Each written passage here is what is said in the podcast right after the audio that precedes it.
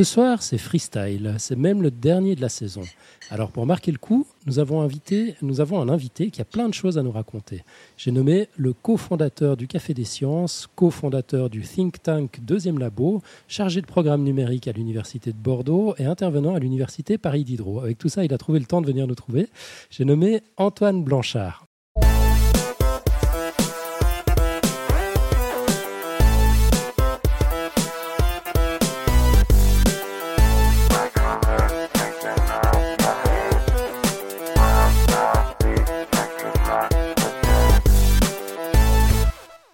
Perd un peu la main de la dictature quand même quand on pratique plus. Hein.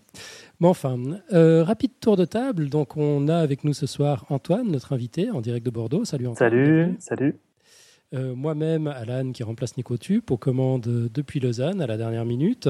Euh, c'est à peu près tout ce que je sais. Je crois qu'on a Robin aussi depuis Paris, c'est juste? Oui, oui, je suis là.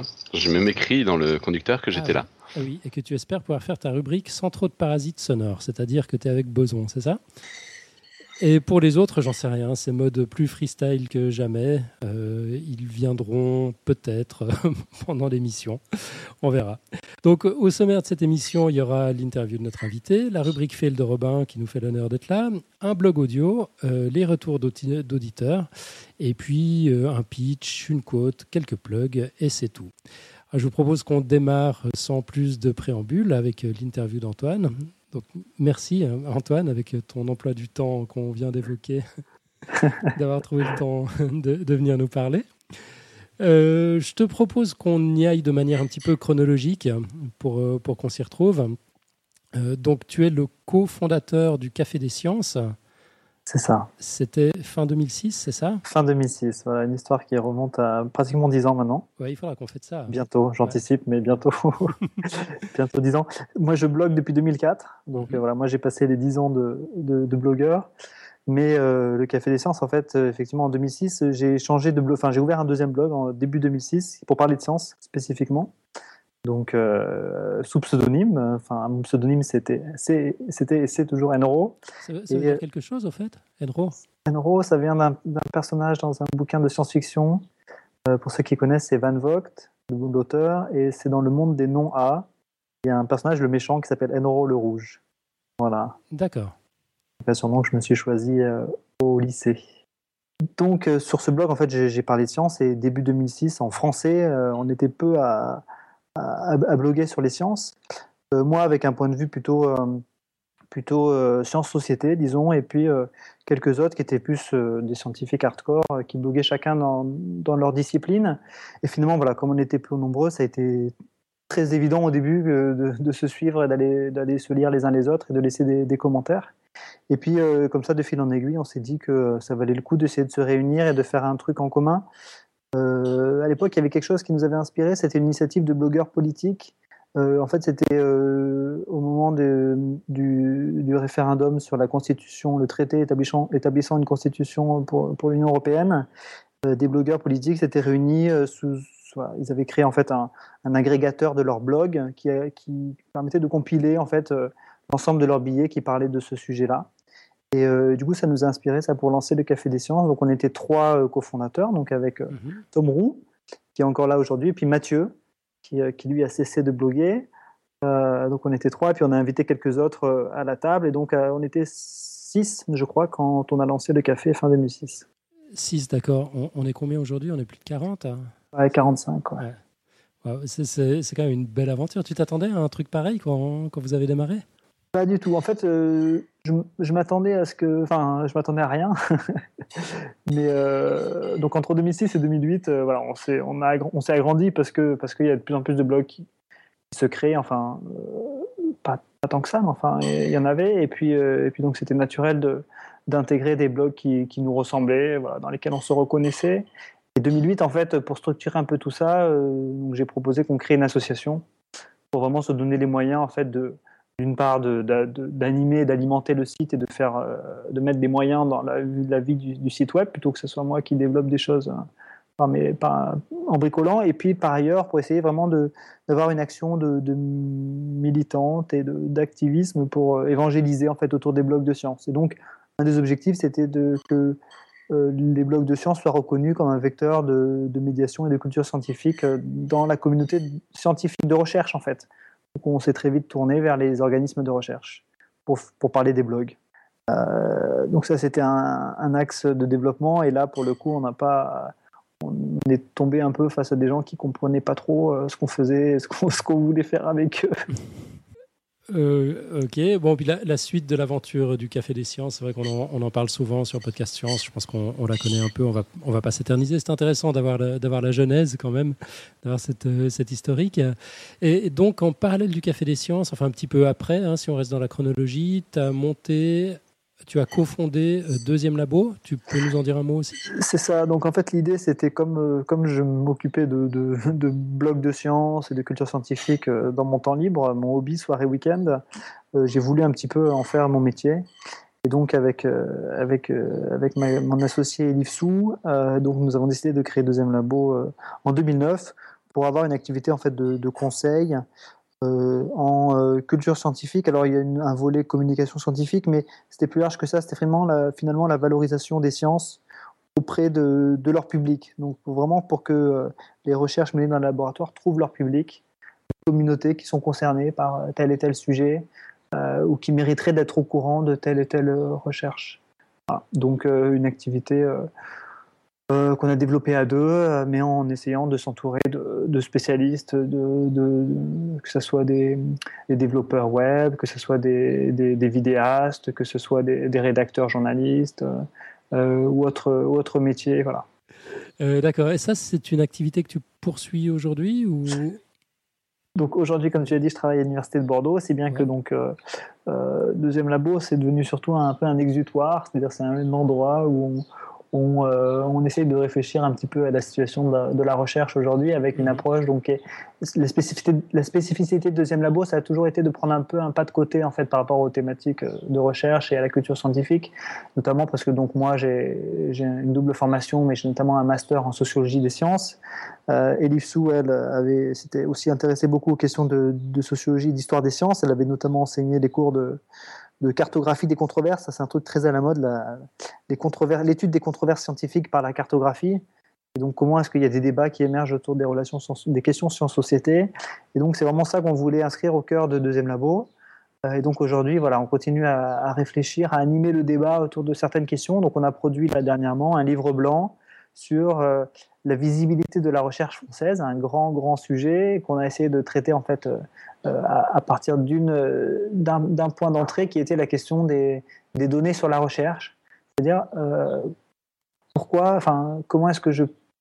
Comment décrire aujourd'hui les, les, projets de recherche qui sont menés dans les laboratoires? En fait, très vite, on s'aperçoit que c'est impossible de, décrire ça. Et donc, finalement, pourquoi est-ce que est-ce que c'est impossible d'avoir accès aux données sur les financements octroyés aux laboratoires, sur euh, euh, les chercheurs qui portent ces projets, avec une vision historique, avec une vision agrégée par, euh, par grand thème, par, par établissement, par, par région géographique, etc. Donc vraiment de pouvoir cartographier à partir d'un accès aux données. Donc on rejoint la question ici de l'open data, l'accès aux données sur la recherche, sur ce, finalement, finalement ce qu'est la recherche française, quelles sont les thématiques qu'elle traite, aujourd'hui, qu'elle traitait il y a 5 ans, et peut-être essayer de dessiner ce qu'elle va traiter dans, dans 5 ans. Voilà. Donc on a produit, on a fait un peu un, état de l'art sur cette question. On a produit un livre blanc qui est euh, relativement débattu. En tout cas, il a donné lieu à une, une soirée euh, conférence débat euh, à l'espace des sciences Pierre-Gilles de Gênes au mois de mai. Et donc régulièrement, voilà, quand je suis en, en colloque ou autre, il est fait mention de ce livre blanc. Donc je crois qu'il est qu'il est lu et qu'il euh, commence un peu à faire, euh, à faire, à faire euh, prendre conscience de certaines choses les, les administrateurs de la recherche. D'accord. Et puis, il y, a des enseignements, des trucs auxquels vous vous attendiez pas du tout, qui sont ressortis de cette, de cette vaste enquête auprès de... Alors, on aurait aimé être surpris positivement, surpris en bien. malheureusement, en fait, bon, ça nous a fait que nous, nous, conforter dans cette idée qu'effectivement, euh, on n'est pas bon d'une part en France pour, euh, pour tout ce qui est de, de, simplifier nos organisations euh, de recherche. Mhm. Donc, on a cité un rapport de l'Académie des sciences qui dit qu'il faut simplifier et il dit qu'il faut même arrêter de, complexifier Donc c'est la maladie française, c'est toujours rajouter des couches et, rajouter de la complexité. Donc là, c'est quelque chose qu'on connaissait, on n'a pas été surpris de ce point de vue. Et après, euh, voilà, on a pu montrer par des expériences, des comparaisons internationales, notamment une expérience britannique, euh, je trouve très parlante. On a pu montrer que finalement, c'était possible dans d'autres pays de simplifier la gestion en fait de l'information de recherche et que les chercheurs ils plus à remplir 30 000 questions, formulaires comme c'est actuellement pour créer en fait des données qui sont euh, perdues dans des, dans des, dans des on sait pas où, des bases de données et qui sont jamais euh, recyclées, jamais réutilisées euh, et notamment jamais proposées au public. Quoi. Voilà. Donc là, il y a un vrai problème de, de, gestion de, de l'information. Donc, attends, ce que tu es en train de dire, c'est que c'est compliqué mais c'est pour rien en plus. C'est ça, c'est ça. Il y a un double paradoxe. Enfin, le premier paradoxe, c'est qu'on crée plein de structures et qu'on sollicite sans arrêt les chercheurs pour à chaque, à chaque moment en fait de la vie d'un projet, que ce soit la soumission, donc quand je réponds à un appel à projet, ou bien euh, quand je fais mon, mon, mon, bilan de laboratoire pour évaluation, quand je fais mon, moi mon bilan euh, d'évaluation personnelle, euh, quand je dois euh, passer des concours pour être pour changer de grade ou d'échelon, etc. Il y a sans arrêt en fait des, nouvelles, euh, des, des, des, formulaires qui sont remplis, des rapports qui sont produits, qui permettent de rendre compte de l'activité de recherche. Et pourtant, ça c'est juste pour utiliser du papier. Et derrière, il n'y a rien qui est fait de ces données-là. Et notamment, enfin, on, pourrait très facilement réexploiter les données d'une étape à l'autre et faire des compléments de saisie, c'est-à-dire que le documentaliste, lui, il est capable d'enrichir la base de données parce qu'il est capable de, notamment de faire la biblio, euh, une biblio très propre, euh, avec des références très, euh, qui ont été vérifiées, etc. Après, l'administrateur du laboratoire, il est, capable d'ajouter d'autres informations. Et normalement, tout ça doit alimenter une base, ou en tout cas des bases qui sont qui s'alimentent les unes les autres. Quoi. Et au lieu de ça, non, c'est juste des cimetières, des cimetières à formulaire qu'on alimente. Cimetière à formulaire, c'est joli comme expression. Merde alors, tout ça pour ça. ok, euh, bon. Euh, donc tu nous as dit que tu travailles maintenant à l'université de Bordeaux. Et puis là, tu fais quoi exactement? Alors, l'université de Bordeaux a eu la chance il y a quelques années, en fait. Alors, d'une part, l'université de Bordeaux, c'est une nouvelle université, c'est-à-dire que c'est la fusion de trois universités sur les quatre qui sont installées à Bordeaux. Donc, euh, c'est une nouvelle université qui a eu la chance, il y a quelques années, d'obtenir une dotation exceptionnelle de l'État dans le cadre des programmes investissement d'avenir. Donc, euh, euh, avec une stratégie qui est, très ambitieuse. En fait, ça s'appelle des initiatives d'excellence. Donc, c'est l'initiative d'excellence de l'Université de Bordeaux. L'objectif, en fait, c'est de créer à Bordeaux, enfin, de faire de Bordeaux, en fait, un pôle d'enseignement supérieur et de recherche qui rayonne à, l'international, d'ampleur internationale. Donc, pour ça, en fait, euh, cette, cette, dotation, elle est utilisée pour, euh, euh, avoir des actions très, très ciblées et très, à fort impact sur la recherche, sur la formation et sur le transfert, c'est-à-dire la valorisation finalement des recherches menées dans le laboratoire. Et, et, un des leviers pour faire ça, il y a plusieurs leviers. Il y en a un, c'est l'international, l'attractivité internationale, et il y a un autre levier, c'est le numérique. Donc voilà, on essaye de bâtir des actions qui concerne en fait aussi bien la formation, donc avec le e-learning, que la recherche, que, euh, que la culture scientifique, et donc des actions qui, euh, qui utilisent le numérique en fait comme levier de transformation de, de l'organisation, enfin des établissements, et euh, comme levier de rayonnement et de visibilité à l'international. Le numérique, pour moi, ça, sonne toujours un peu exotique. Ça, veut dire quoi concrètement? Le numérique, c'est quoi? C'est des, des, apps, c'est des sites web, c'est des, c'est tout ça. Alors moi, je m'occupe pas des infrastructures, c'est-à-dire qu'on part du principe que les amphis sont, sont câblés, qu'il y a du Wi-Fi partout, euh, euh, qu'on a du haut débit, euh, qu'on a des grilles de calcul, etc. Ce qui est, qui est peu ou prou le cas. Et aujourd'hui, c'est comment on développe les usages. Donc comment on crée un campus innovant avec, avec du numérique. Donc, par exemple, on a un campus qui est relativement grand, c'est un des plus grands campus d'Europe. Comment est-ce que je fais pour m'orienter sur le campus? Donc, c'est des, services aux usagers via le numérique on appelle ça les e-services.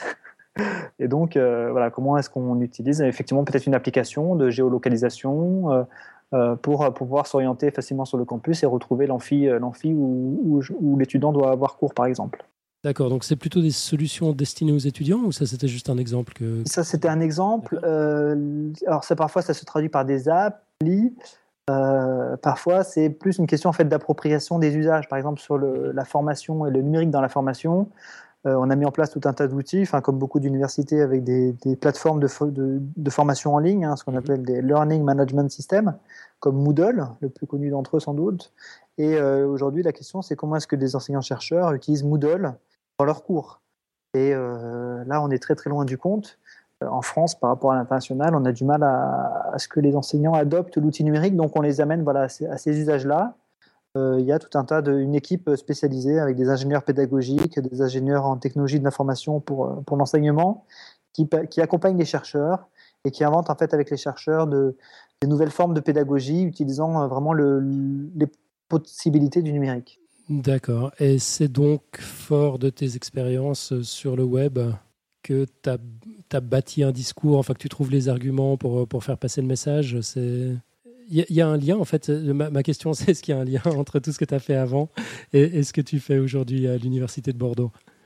Euh, il y a un lien en fait qui est important, c'est la culture du numérique, c'est-à-dire comment on arrive à penser différemment dans les, dans les organisations. Ou, euh, une organisation, ça peut être aussi bien quelque chose qu'un paquebot comme une université, mais aussi ça peut être euh, finalement le monde de la culture scientifique en soi, c'est une organisation si tu veux, enfin, c'est quelque chose de très structuré, un peu pyramidal.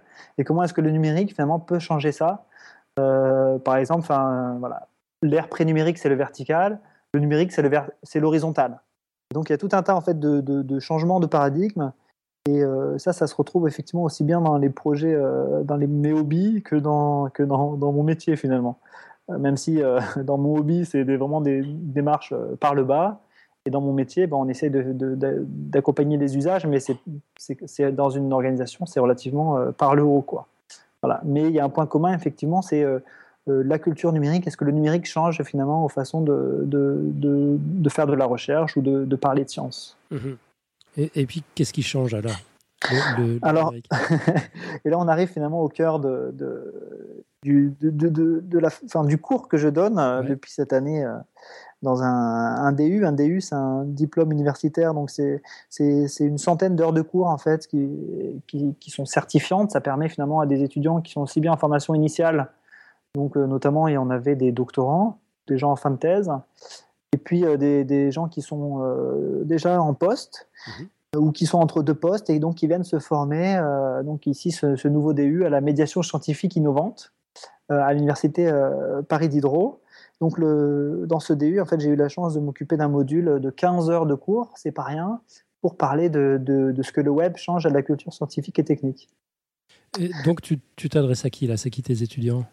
Donc, c'est aussi bien voilà, des niveaux doctorants mmh. que euh, des chercheurs en poste des, ou des gens qui sont dans le monde de la médiation scientifique déjà, mais qui sentent bien que euh, dans, le web est un terrain, euh, est un, terrain tout à fait propice, mais qu'ils n'ont pas du tout exploré, donc ils veulent s'initier finalement au code du web et à, l'état de la culture scientifique, enfin de la vulgarisation sur le web. D'accord, donc attends, si j'ai bien compris, es en train, tu fais partie de, de, ces pionniers qui sont en train de former la première génération de chercheurs français qui seront capables de communiquer sur le web, c'est ça? C'est ça. Alors là, c'est quand même des chercheurs qui veulent faire de, leur, de la communication vraiment une corde à leur arc ou ah, quasiment leur métier. Euh, parce que c'est pas un chercheur, un chercheur va pas prendre 100 heures, enfin faire un DU de une centaine d'heures. Mhm juste pour euh, pouvoir mieux communiquer. Quoi. Ça, il y a plus des, il y a des formations qui sont offertes dans les organismes. Euh, tu vois, ça peut être deux jours, euh, dans les écoles doctorales pour les doctorants. Mhm. voilà, des petits modules plus courts. Là, en tout cas, on est en train vraiment d'installer en tout cas le web, mais ça fait plusieurs années déjà. Mais c'est vrai que là, ça commence à être imposant avec 15 heures de cours. On commence vraiment à installer le web comme un des outils de, dans la, la palette finalement du, du médiateur scientifique. Ok, ah. formidable. Et puis donc, ton, ton cours consiste en. Il y, a tout un tas de, mots qui font, qui font un peu peur, a priori désintermédiation, coproduction de contenu, sagesse des foules, communauté, agrégation, curation, tout ça. Tu, nous expliques un petit peu? Voilà, donc la question que tu me posais, c'est qu'est-ce que j'ai retenu finalement? Donc, ce que j'ai retenu, bah, c'est ce que je transmets. Donc, c'est effectivement euh, beaucoup dans ce cours-là. L'objectif, en fait, que j'ai eu en construisant mon cours, c'était de, sortir un peu de, ce qu'on peut faire habituellement, qui est finalement un catalogue, hein, une collection de de cas, euh, d'exemples, de, pratiques, etc. Mmh. Et j'ai voulu euh, vraiment euh, plonger les, les, apprenants dans cet univers de la culture numérique. C'est vraiment leur, leur, donner les codes de la culture numérique pour les rendre capables de, de comprendre ce qui se passe et à leur tour d'être acteurs de cette culture numérique. Donc effectivement, j'ai essayé de, de, de, formaliser un petit peu les grandes pratiques de culture scientifique sur le web à travers des, grandes, des grands concepts, finalement, des grands concepts. Donc j'ai cinq grands concepts. donc, tu en as nommé certains. Le premier, c'est la désintermédiation. On va revenir dessus ensuite. Le deuxième, c'est agrégation, curation, ça va ensemble. Le troisième, ce sont les communautés. Le quatrième, c'est la coproduction. Et le cinquième, c'est la sagesse des foules. Et en fait, à travers ces cinq mots-clés, on a ici vraiment des grands, euh, des grands mouvements de fond euh, du web. Euh, et, et, on peut voir comment ils s'appliquent finalement à l'échelle de, des relations sans société dans la culture scientifique. Alors, je ne sais pas si tu es au courant, mais il y a une règle sur Podcast Science, les gros mots sont interdits. Donc là, il va falloir que tu explicites sérieusement. Désintermédiation. Ça veut dire quoi? La désintermédiation, c'est la disparition des intermédiaires entre chercheurs et euh, les publics, le grand public, les publics dans la circulation des savoirs, la traduction des savoirs et la transformation des savoirs. Alors, qu'est-ce qu'on appelle l'intermédiaire? Typiquement, ce sont les journalistes, les vulgarisateurs, les médiateurs, les militants, des gens qui sont au milieu. C'est un peu les middlemen euh, entre le, producteur de savoir, le chercheur, et puis euh, celui qui est, le récepteur, le, grand public. Voilà. Et donc, avec, le, avec le, numérique, on peut faire de la désintermédiation, c'est-à-dire qu'on enlève cet intermédiaire et euh, notamment avec des outils comme Twitter, on voit des choses assez fascinantes euh, quand euh, le chercheur se met à parler directement au grand public. Alors, c'est pas toujours aussi simple, c'est pas toujours directement, ou en tout cas, ça peut prendre des voies détournées, mais il y a des, a a choses nouvelles qui, apparaissent à travers des outils comme Twitter, à travers des outils comme les blogs également. Donc, j'ai pris par exemple pas mal de, cas en, physique des particules euh, où il y a eu par exemple des, rumeurs, qui étaient des rumeurs euh, à l'intérieur de la communauté de chercheurs, qui tout d'un coup ont pris en fait, euh, ont été publicisés à travers des articles de blog. donc en fait, un blog a permis de, été la chambre d'écho d'une rumeur interne à la communauté scientifique. Et si c'est sur un blog, très vite, après, c'est public, c'est connu, on en, on en, parle plus largement. Et par exemple, ça a pu donner naissance à des articles dans des magazines de vulgarisation.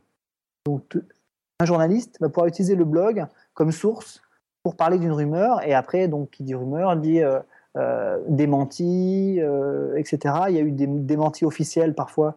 Enfin, il y a eu un démenti officiel d'un, du directeur général du CERN suite à certaines rumeurs voilà, qui avaient été qui étaient sorties dans des blogs et puis après dont s'était fait l'écho des magazines plus traditionnels.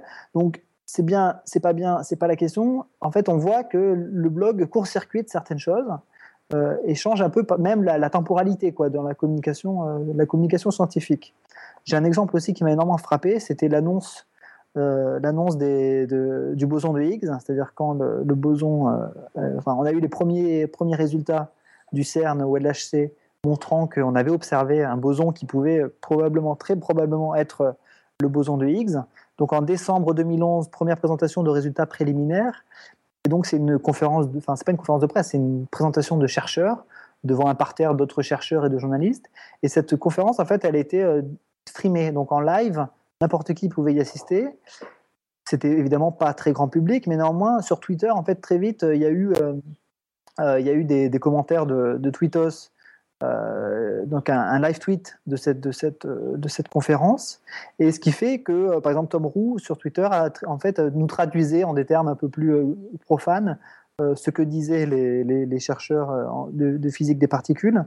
Et donc, ça a donné, ça, enfin, ça a pu vraiment permettre à une communauté beaucoup plus large il y, avait par exemple un sociologue de, l'école des études, d'école des, hautes études en sciences sociales, un sociologue qui s'est mis à, s'intéresser à cette conférence parce que des, des tweetos euh, en parlaient dans des, termes accessibles en temps réel. Quoi. Donc c'est vraiment l'accès à, la, découverte au moment où elle est annoncée, euh, voilà, grâce à, grâce à Twitter et grâce à des gens qui, euh, qui, qui finalement permettent d'avoir accès, d'avoir accès à ces choses-là directement.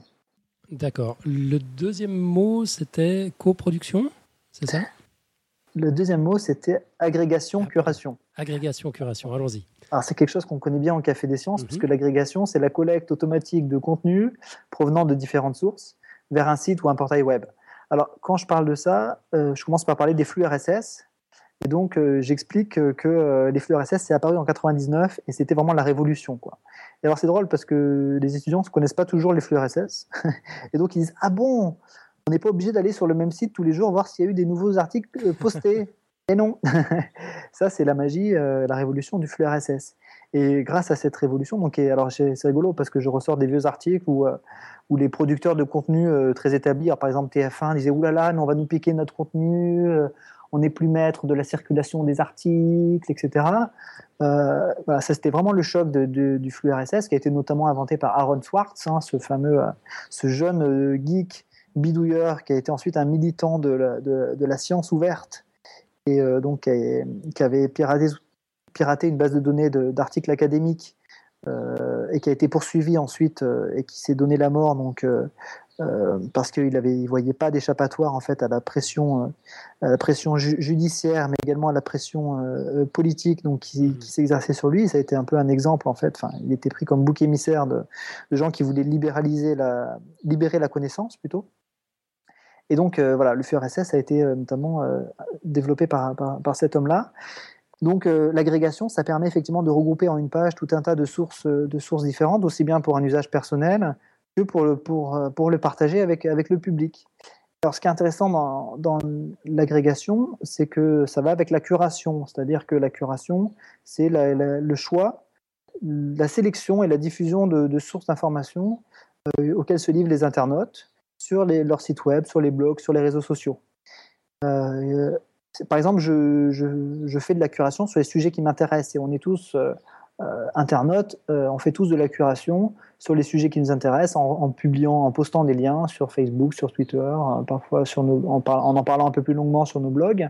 Mais finalement, en faisant de la curation, eh bien, on est acteur de la diffusion des savoirs et surtout, on, on s'établit comme expert. C'est-à-dire que la curation devient une forme d'expertise.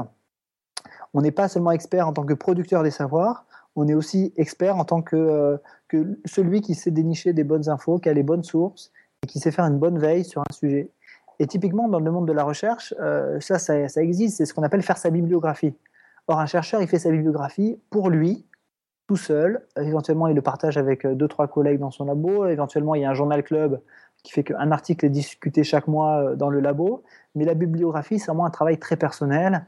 Et le chercheur va après utiliser ça pour nourrir sa, recherche, et puis il va citer à l'occasion les articles pertinents euh, dans, dans, chaque, dans, chacun de ces, dans, dans, chacun de ces, dans chacune de ces nouvelles publications. Et la bibliographie, finalement, elle est privée. Et avec, euh, avec le web et avec cette méthode, enfin, cette, ce principe d'agrégation-curation, le chercheur il peut faire une bibliographie qui est soit publique, donc ça existe sur des, sur des outils type euh, Mendeley, type, type Site You Like, euh, qui sont des outils de bibliographie euh, euh, finalement publics. Et c'est très intéressant parce que du coup, ça génère en fait des, des par, par, par, par homologie, des chercheurs se, se retrouvent parce qu'ils s'intéressent au même sujet. En fait, ils, simplement, ils, ils, repèrent les mêmes articles. Et donc, d'un coup, ils se rendent compte que finalement, c'est utile pour, pour eux, mais aussi pour les autres. Et surtout, ils rentrent en contact avec des chercheurs qui bossent sur des sujets pas très éloignés. Et derrière, ça peut générer des rencontres, des rencontres tout à fait, tout à fait fertiles. Alors ça, c'est pas c'est pas anecdotique parce que notamment donc il y avait une étude qui a été faite euh, euh, sur une plateforme euh, française en sciences humaines et sociales, donc une plateforme de blog qui s'appelle Hypothèse. Où, en fait, ils ont montré que leurs premiers affluents en termes de, visiteurs, c'est Facebook, Twitter et Scoopit, donc trois réseaux sociaux. C'est sur ces, ces, deux ces réseaux-là que leur proviennent 40% de la fréquentation de, de la plateforme de blog c'est une plateforme de blog euh, académique, c'est-à-dire que ce sont des chercheurs qui bloguent, et on voit que, euh, les réseaux sociaux en fait deviennent vraiment des vecteurs de la diffusion euh, à, des blogs, à des articles de blog scientifiques, mais aussi à des articles scientifiques de première main, disons. Ok, j'allais te demander tout à l'heure si c'était pas trop difficile de les convaincre de, de partager leur bibliographie, hein, puisque tu as, choisi cette, euh, cet exemple, euh, dans la mesure où ça peut être un peu euh, leur, leur arme secrète finalement. Et puis, que... Moi, j'ai arrêté d'essayer de convaincre. D'accord, mais, de ce que je comprends, en fait, euh, ils se laissent convaincre très facilement. Quoi. Ils, se rendent très rapidement compte des avantages à partir du moment où ils commencent à partager. D'autres partagent avec eux et finalement, c'est bénéfique pour tout le monde, c'est ça? Bah, D'une part, il faut qu'ils acceptent de commencer à jouer le jeu, qu'ils jouent le jeu vraiment sérieusement et qu'ils le fassent suffisamment longtemps pour qu'ils y voient les, effets positifs. Mhm. Donc, euh, euh, c'est ceux qui, quand même, y auront cru pas mal au début, quoi, pour pouvoir y investir du temps. Après, moi, voilà, moi, enfin, euh, quand on m'interroge, je suis tout à fait, tout à fait, je, sais, je sais essayer de convaincre, mais c'est vrai que aujourd'hui, bon, j'ai peut-être arrêté un, peu d'essayer de, convaincre de ces choses-là qui sont tellement évidentes, mais qui vont venir de toute façon naturellement, quoi. Ok. Donc là, on en était au troisième mot-clé, c'est ça? C'était le deuxième, c'était agrégation-curation. Ah oui, mais il y avait un piège, il y en avait deux. D'accord Voilà, donc on arrive à la communauté. Mhm. Donc, la notion de communauté, c'est euh, une notion qui est, qui est, qui est importante euh, sur, sur, le, sur le web. C'est vrai que la base du web, c'est le, le lien hypertexte, hyperlien, et euh, c'est ce qui permet d'aller d'une page à une autre.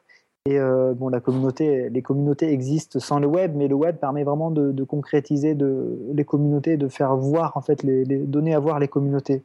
Et c'est vrai que sur, les blogs, c'est vraiment une dynamique qu'on voit. Donc, ce qu'on appelle blogosphère, finalement, c'est l'ensemble des blogs et c'est constitué de plein plein de communautés, quoi, qui sont des blogs qui, qui, qui, qui se citent entre eux, qui sont visités par des, par des, enfin, qui ont des visiteurs en commun et donc du coup les, les, visiteurs euh, laissent des commentaires en citant, en parlant, en renvoyant d'un blog à un autre.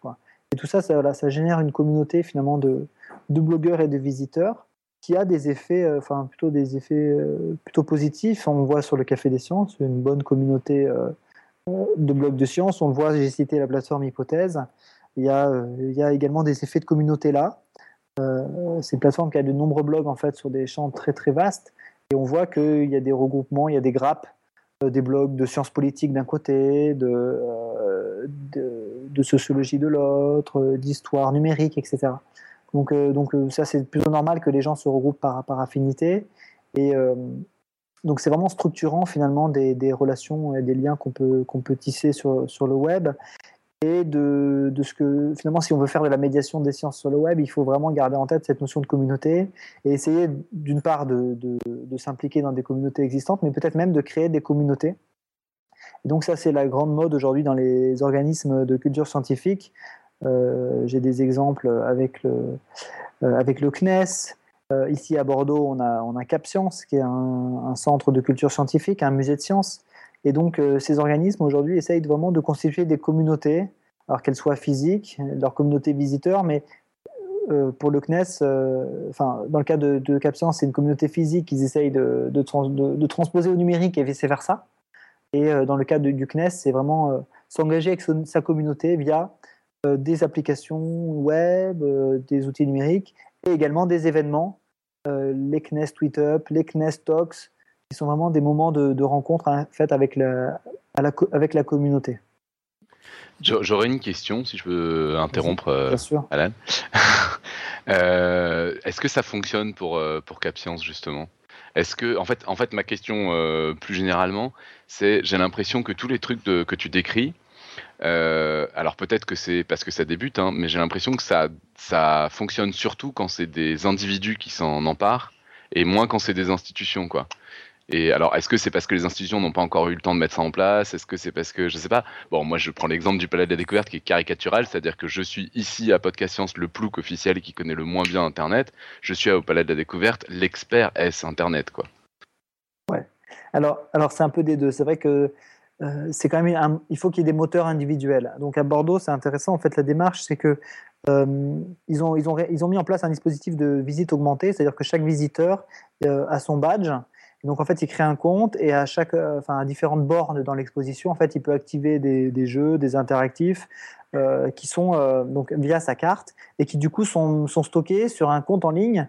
Donc il peut après la visite retourner sur son compte et refaire des, interactifs ou avoir accès aux autres, aux autres jeux, à des quiz, se mesurer avec, par exemple, s'il y a des jeux, il a un score il peut se mesurer à d'autres joueurs, etc. Et l'idée qu'ils ont eue, c'est comment euh, cette communauté, donc, qui n'existe pas finalement, parce qu'on n'a que des individus qui visitent une expo, euh, chaque individu, il vient, il est tout seul, et éventuellement, il est avec sa famille, mais c'est quand même très, euh, très morcelé. Comment est-ce qu'on crée une communauté à partir de ça? Et, et, donc, l'idée, ça a été de refaire venir les gens au musée, donc le vendredi soir, autour de projets. Donc il y a deux animateurs pour ça. Effectivement, il faut des gens, ils font des gens moteurs dans l'institution. Donc euh, ils sont deux voire trois et euh, ils font revenir les, visiteurs, euh, mais en, disant on va, on va monter des projets ensemble. Et là, les visiteurs se sont en fait mobilisés autour de, thématiques qui les intéressent. Alors, par exemple, la télémédecine, par exemple, comment, vulgariser l'astronomie auprès des, publics aveugles dans le noir, astronomie dans le noir. Euh, il y a tout un tas de sujets comme ça, faire des vidéos euh, qui, trouvent les, erreurs dans les, euh, films, dans les films à base scientifique. Et donc finalement, parce qu'il y a des projets, les gens ils ont des raisons de se voir et de se revoir, donc à, un, rythme régulier pour faire avancer les projets. Et donc c'est une, voilà, une façon intéressante de, passer de visiteurs morcelés à une application en ligne et Ensuite, l'application en ligne permet d'envoyer des mailings, permet de solliciter les gens pour les faire revenir et physiquement les faire collaborer autour de, projets qu'ils ont en commun. Ok, mais c'est vrai que ça, fait créer quelque chose de nouveau finalement? Enfin, on, finalement, on ne sait pas un truc autour de ce qui existe, c'est on crée quelque chose de nouveau. Et, euh, et la, question aussi que je me pose un peu, enfin le, les, les, les, ma question c'est pourquoi est-ce que c'est si compliqué et si même quand même quand on me demande des trucs, j'ai l'impression que ça, ça, ça me fait pas rêver quoi, ce qu'on me propose quand on me propose des, choses comme ça au niveau du palais de la découverte ou quoi. Et je pense qu'il y a une grosse différence aussi avec un individu qui, qui s'installe dedans, c'est qu'un musée il a des un public à, à, capter. Il y, a, il, y y a forcément une part de, de com et de publicité et même les instituts de recherche, c'est pareil. C'est-à-dire que c'est quand même vraiment très important de. Enfin, ça peut tout à fait être euh, bien pour eux, euh, pour avoir des, subventions, etc., de montrer qu'ils sont en contact avec le public. Donc il y a, un biais qu'on n'a pas quand c'est des individus, quoi. Pardon, je répondais à la chatroom. Ça, c'est très très dur de faire tout en même oui, temps. Je suis d'accord. Ouais, tu dois pas répondre à la chatroom. Tu été briefé. Les questions te seront remontées tout à l'heure. Faites ça, genre. Je les ai, même copié-collé. Ouais. D'accord. Je, te propose qu'on avance parce que je t'avais promis. Euh, enfin, je, t'avais dit que ça durerait pas plus de 20 minutes, euh, une demi-heure. On est déjà à 40 et quelques minutes. J'espère que tu as encore un petit peu de temps pour oui. Oui. Ok.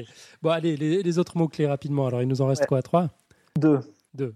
Donc, on a la, coproduction. La coproduction, c'est le principe de dire euh, aujourd'hui, la, science, traditionnellement, et la culture scientifique, c'est ce qu'on appelle la cathédrale. C'est un système hiérarchique et fermé et donc, on, vous savez que dans la, culture numérique, il y a cette, analogie, on oppose la cathédrale avec le bazar.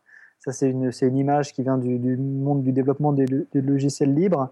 Le bazar, c'est ce qui va être basé sur la foule et qui a différentes qualités, qui c'est adaptable, c'est flexible, euh, etc. Et donc, finalement, le champ de la CST, de la culture scientifique, est structuré comme une cathédrale, il peut devenir un bazar avec, euh, avec, euh, avec sur le web. Et donc, le, le premier exemple, peut-être, c'est l'exemple des wikis et de Wikipédia. Wikipédia, c'est un, un, vecteur énorme de culture scientifique qui est produit vraiment sous forme de bazar collaboratif. Euh, donc c'est de la coproduction entre des chercheurs, euh, des étudiants, des chercheurs retraités, des enseignants, des enseignants retraités, des élèves, des, euh, des, amateurs, des, des, gens qui ont une culture scientifique et puis qui bossent dans tout à fait d'autres domaines. Et donc euh, voilà, tout le monde va pouvoir contribuer à, des articles sur des articles à contenu, à contenu scientifique. Donc ça c'est ça c'est le principe de base. C'est il faut c'est tout à fait intéressant. Après voilà, on regarde dans le détail, on s'aperçoit qu'en fait euh, plus un sujet est spécialisé, moins le nombre de contributeurs intervenant sur le fond de l'article est important. Donc il y aura toujours plein de contributeurs pour venir corriger les fautes et ajouter des sources, mais sur le fond, il va de soi qu'il y a un écrémage qui est fait euh, par l'expertise finalement du sujet. Mais néanmoins, le, ticket d'entrée, enfin la, légitimité de la contribution, elle n'est pas du tout sur les, signes extérieurs d'expertise. Ce n'est pas du tout le capital symbolique du chercheur qui fait qu'il va être capable de, contribuer à Wikipédia et que sa contribution va être reconnue. Non, les contributeurs sont vraiment jugés sur la qualité intrinsèque de leur euh, contribution. Et ça a fait bizarre à certains chercheurs. Enfin, il y a, différents exemples de, chercheurs qui ont été complètement euh, boulés, en fait, blacklistés de, Wikipédia parce que leur contribution, bah, simplement, n'était pas éligible, enfin, ne respectait pas les, les critères de, les critères de, de, Wikipédia. Alors, j'ai des exemples. Euh, Grishka Bogdanov, tiens, c'est pas très étonnant, mais il y en a d'autres. Euh, peut-être plus institutionnels, Christian Magnan à l'Institut d'astrophysique de Paris, William Connolly à l'Université de Cambridge, qui ont été exclus euh, alors même qu'ils contribuaient à des pages scientifiques traitant de leur euh, spécialité scientifique. Ouais, enfin, ça, montre qu'il y a quand même un clash des cultures. Quoi. Complètement, complètement. Ok, donc ça c'était pour le quatrième mot-clé, et puis le cinquième Voilà, et le cinquième, on est sur la sagesse des foules. Donc, alors ça, c'est une idée, c'est l'idée selon laquelle en fait l'agrégation de l'information dans les groupes résulte dans des évaluations qui sont meilleures, non seulement des individus isolément, mais, que, mais même aussi de la moyenne. Et donc euh, finalement, c'est-à-dire qu'en se mettant à plusieurs, on arrive à, faire des choses qui sont meilleures euh, qu'individuellement. Alors c'est pas une règle générale, c'est-à-dire que ça marche pas pour construire une cathédrale. En fait, parce qu'une cathédrale, on peut pas la découper en un très grand nombre de sous-tâches euh, simples et répétitives. D'accord? Vraiment, la sagesse des foules, c'est un principe qui est très puissant. Donc, quand effectivement on peut découper en des sous-tâches, c'est un principe très puissant pour résoudre des problèmes pour lesquels l'expertise est rare et la probabilité de réussite individuelle est faible. Effectivement, dans ces cas-là, ben, on a intérêt à faire appel au plus grand nombre possible pour augmenter la probabilité d'arriver au résultat ou d'avoir des, contributions euh, pertinentes.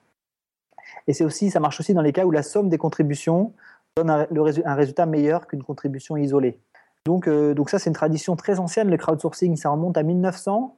Euh, il y a aux États-Unis la Société ornithologique Audubon qui organise chaque année depuis 1900 à Noël le Christmas Bird Count, donc c'est euh, euh, euh, une, activité pour les, ornithologues amateurs qui sortent le jour de Noël, en fait faire l'inventaire des oiseaux autour de, autour de chez eux, et ça contribue à des inventaires qui, du coup quadrillent tout le territoire américain. C'est absolument énorme comme recueil de données.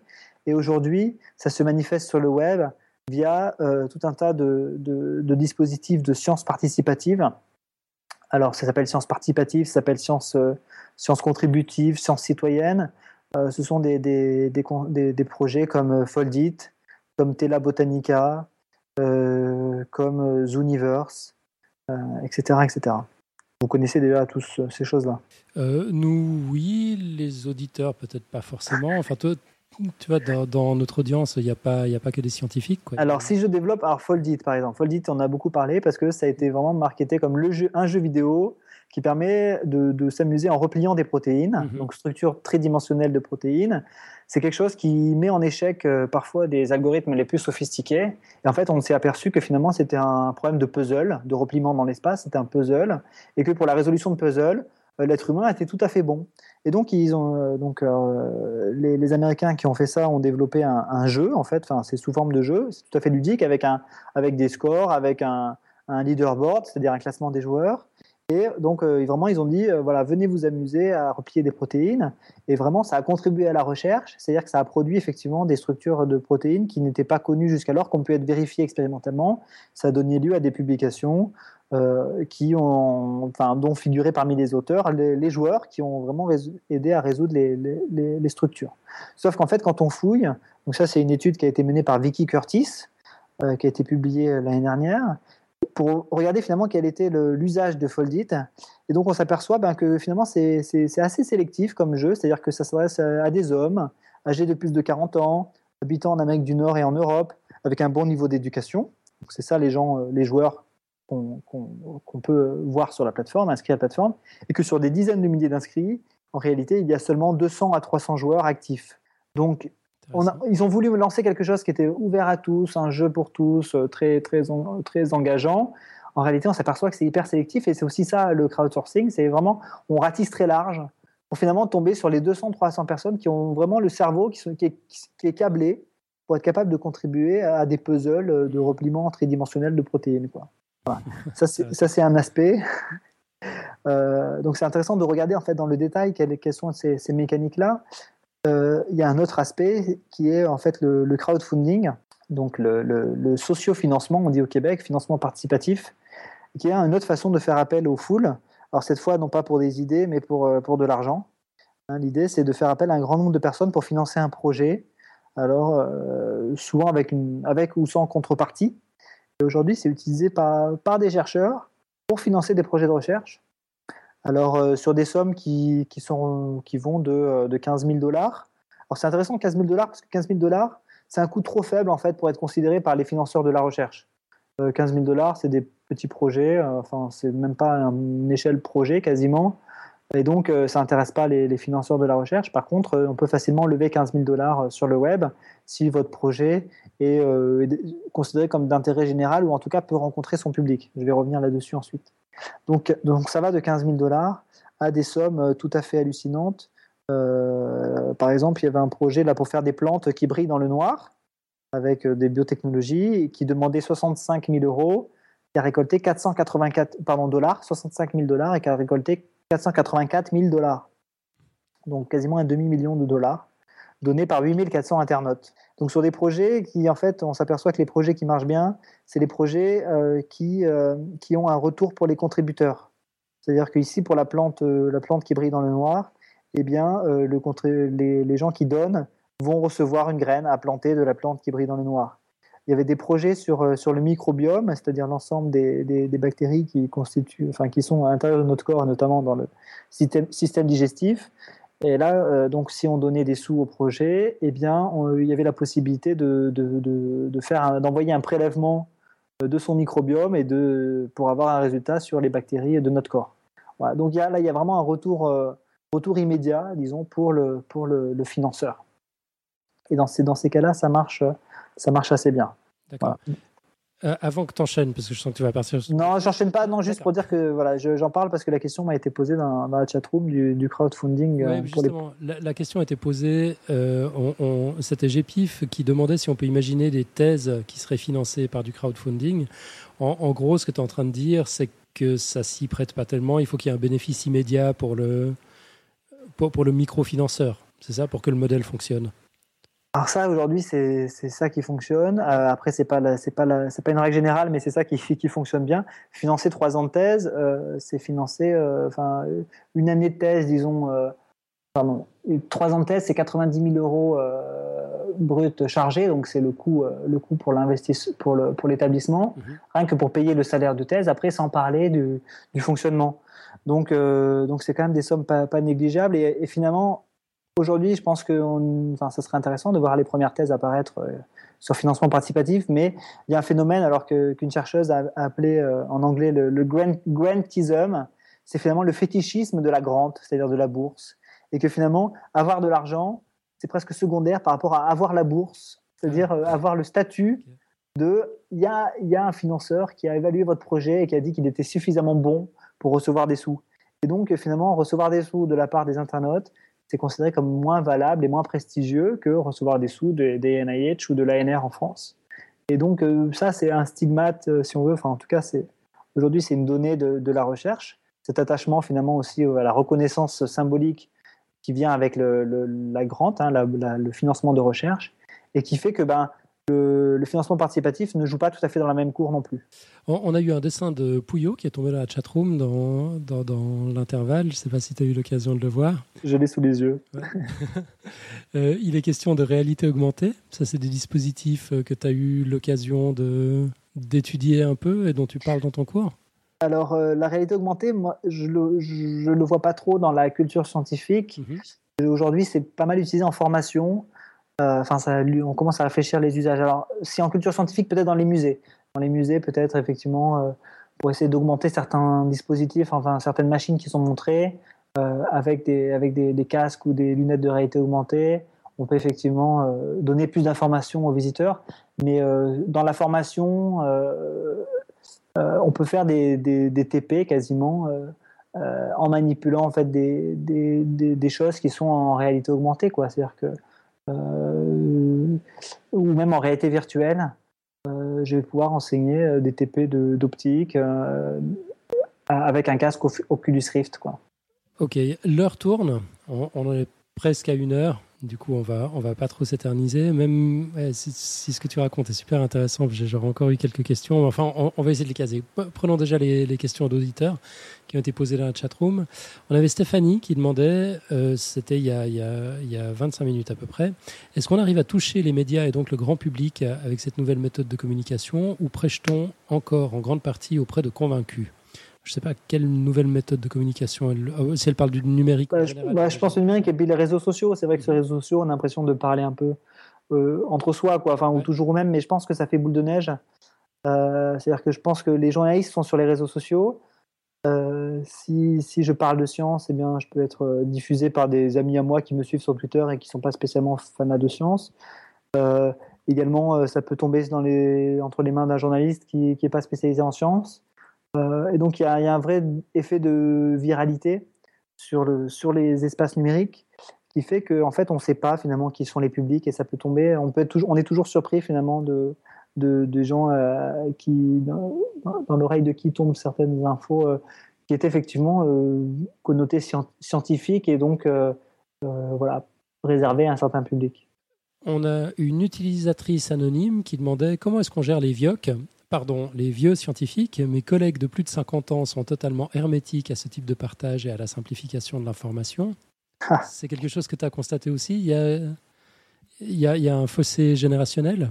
Non, il n'y a pas de fossé générationnel. Euh, D'ailleurs, c'était drôle au début de, du Café des Sciences, on faisait des stats sur la moyenne d'âge et je montrais que c'était pas du tout des vingtenaires. Quoi. On était plutôt euh, euh, fin, de, fin de la trentaine, quoi, la moyenne d'âge. Alors, je l'ai pas refait là ces derniers temps, mais, euh, mais ça, c'était quand on allait voir les organismes de recherche pour leur dire regardez, c'est pas justement pas générationnel.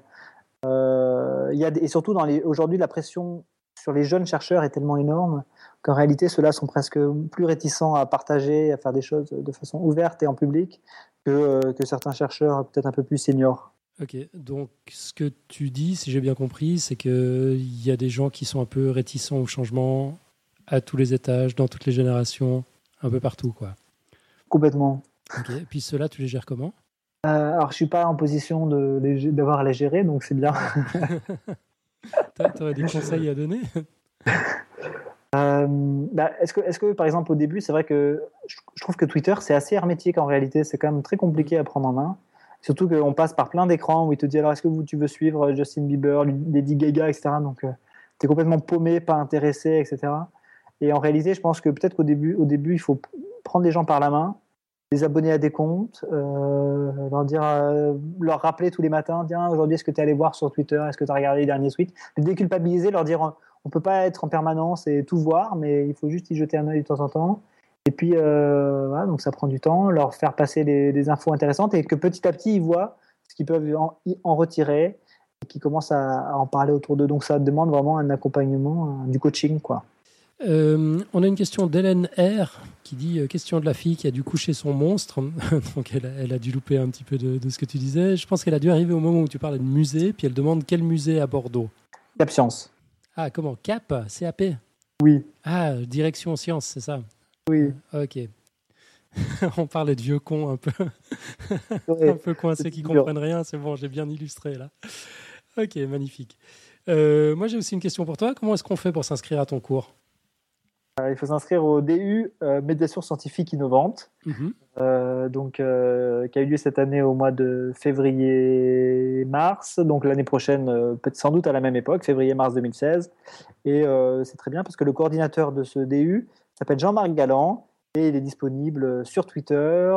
il, est, il anime Recherche en cours, Mhm. l'émission et le blog sur le web. Donc, c'est quelqu'un de très accessible. Voilà, n'hésitez pas à le contacter. Et puis, il y a un site web du euh, DU, Médiation Scientifique Innovante, où vous pourrez retrouver euh, tout le programme, tout à fait alléchant. Tu nous balances le lien dans la chatroom? Complètement. C'est très gentil, merci.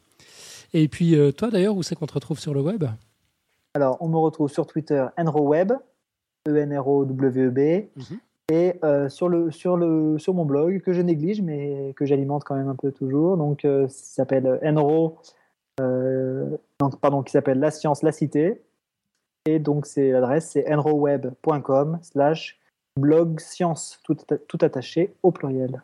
D'accord, on le trouve dans la liste des, des blogs membres du Café des Sciences. Oui. Ouais, ce sera plus facile que de retenir l'URL. Bon, bon, ben, très cool. Euh, ouais, là, ça, ça, ça, fait une heure, donc je te propose qu'on qu'on abrège gentiment, à moins que tu aies encore un truc à rajouter, quelque chose qu'on n'a pas, qu'on n'a pas abordé, une chose que tu as envie de dire? Non. Ok, bon, bah, tu reviendras si jamais. si jamais merci merci de l'invitation. merci à toi, merci de ta disponibilité. Et tu fais quoi là? Tu restes avec nous? Tu... Je, je, vais vous laisser, mais tu, ouais. tu, tu, as ma quote pour ouais, tout ouais. à l'heure. Ouais, tu es, es, bon élève. On, on, aime les invités comme ça. Parfait, merci à tous alors. Bonne soirée. merci à toi, Antoine. À bientôt. Merci. Robin. Oui, on ne m'entendait pas là hein, quand j'ai essayé de parler. Non, non, non. D'accord. Tu avais une dernière oh. question pour Antoine? Ouais, mais c'est vraiment pas grave. non, je, je, je, voulais lui poser la question de pourquoi un pseudo, parce que c'est toujours quelque chose qui me qui me qui me enfin qui me qui m'interroge on va dire mais c'est pas grave ouais, je suis d'accord avec toi ok bon mais du coup euh, toi t'as préparé ta rubrique fail mais parfaitement ok que t'as renommé je vois Ah bah j'aimerais bien changer. Moi de toute façon, tu sais, alors on en parlera un autre jour, hein, c'est pas, pas, très grave, mais je, je, je, trouve que de mettre plein de mots en, anglais, c'est mhm. con, mais c'est excluant. Moi, je, me prends moi-même. Quand je suis arrivé dans ce, dans ce, dans ce podcast, podcast, ça, ça Il y avait un mot sur deux qui me, qu'il fallait, qui, voilà, pour lequel j'avais un besoin de. Attends, podcast. le problème, c'est pas l'anglicisme, c'est le manque de culture numérique. Justement, si on avait dit euh, balado, diffusion ou je sais pas quoi, ou euh, mais non, mais non, non, mais non, mais bon. Ah, ah, oublions podcast. Je t'assure, je t'assure que un mot sur deux en anglais pour quelqu'un qui est pas bilingue et qui est pas euh, dans la recherche, donc euh, donc toujours dans l'anglais toute la journée, et eh ben, je trouve ça un peu excluant. Ouais, c'est vrai, t'as raison. Mais bon, il faut qu'on travaille là-dessus.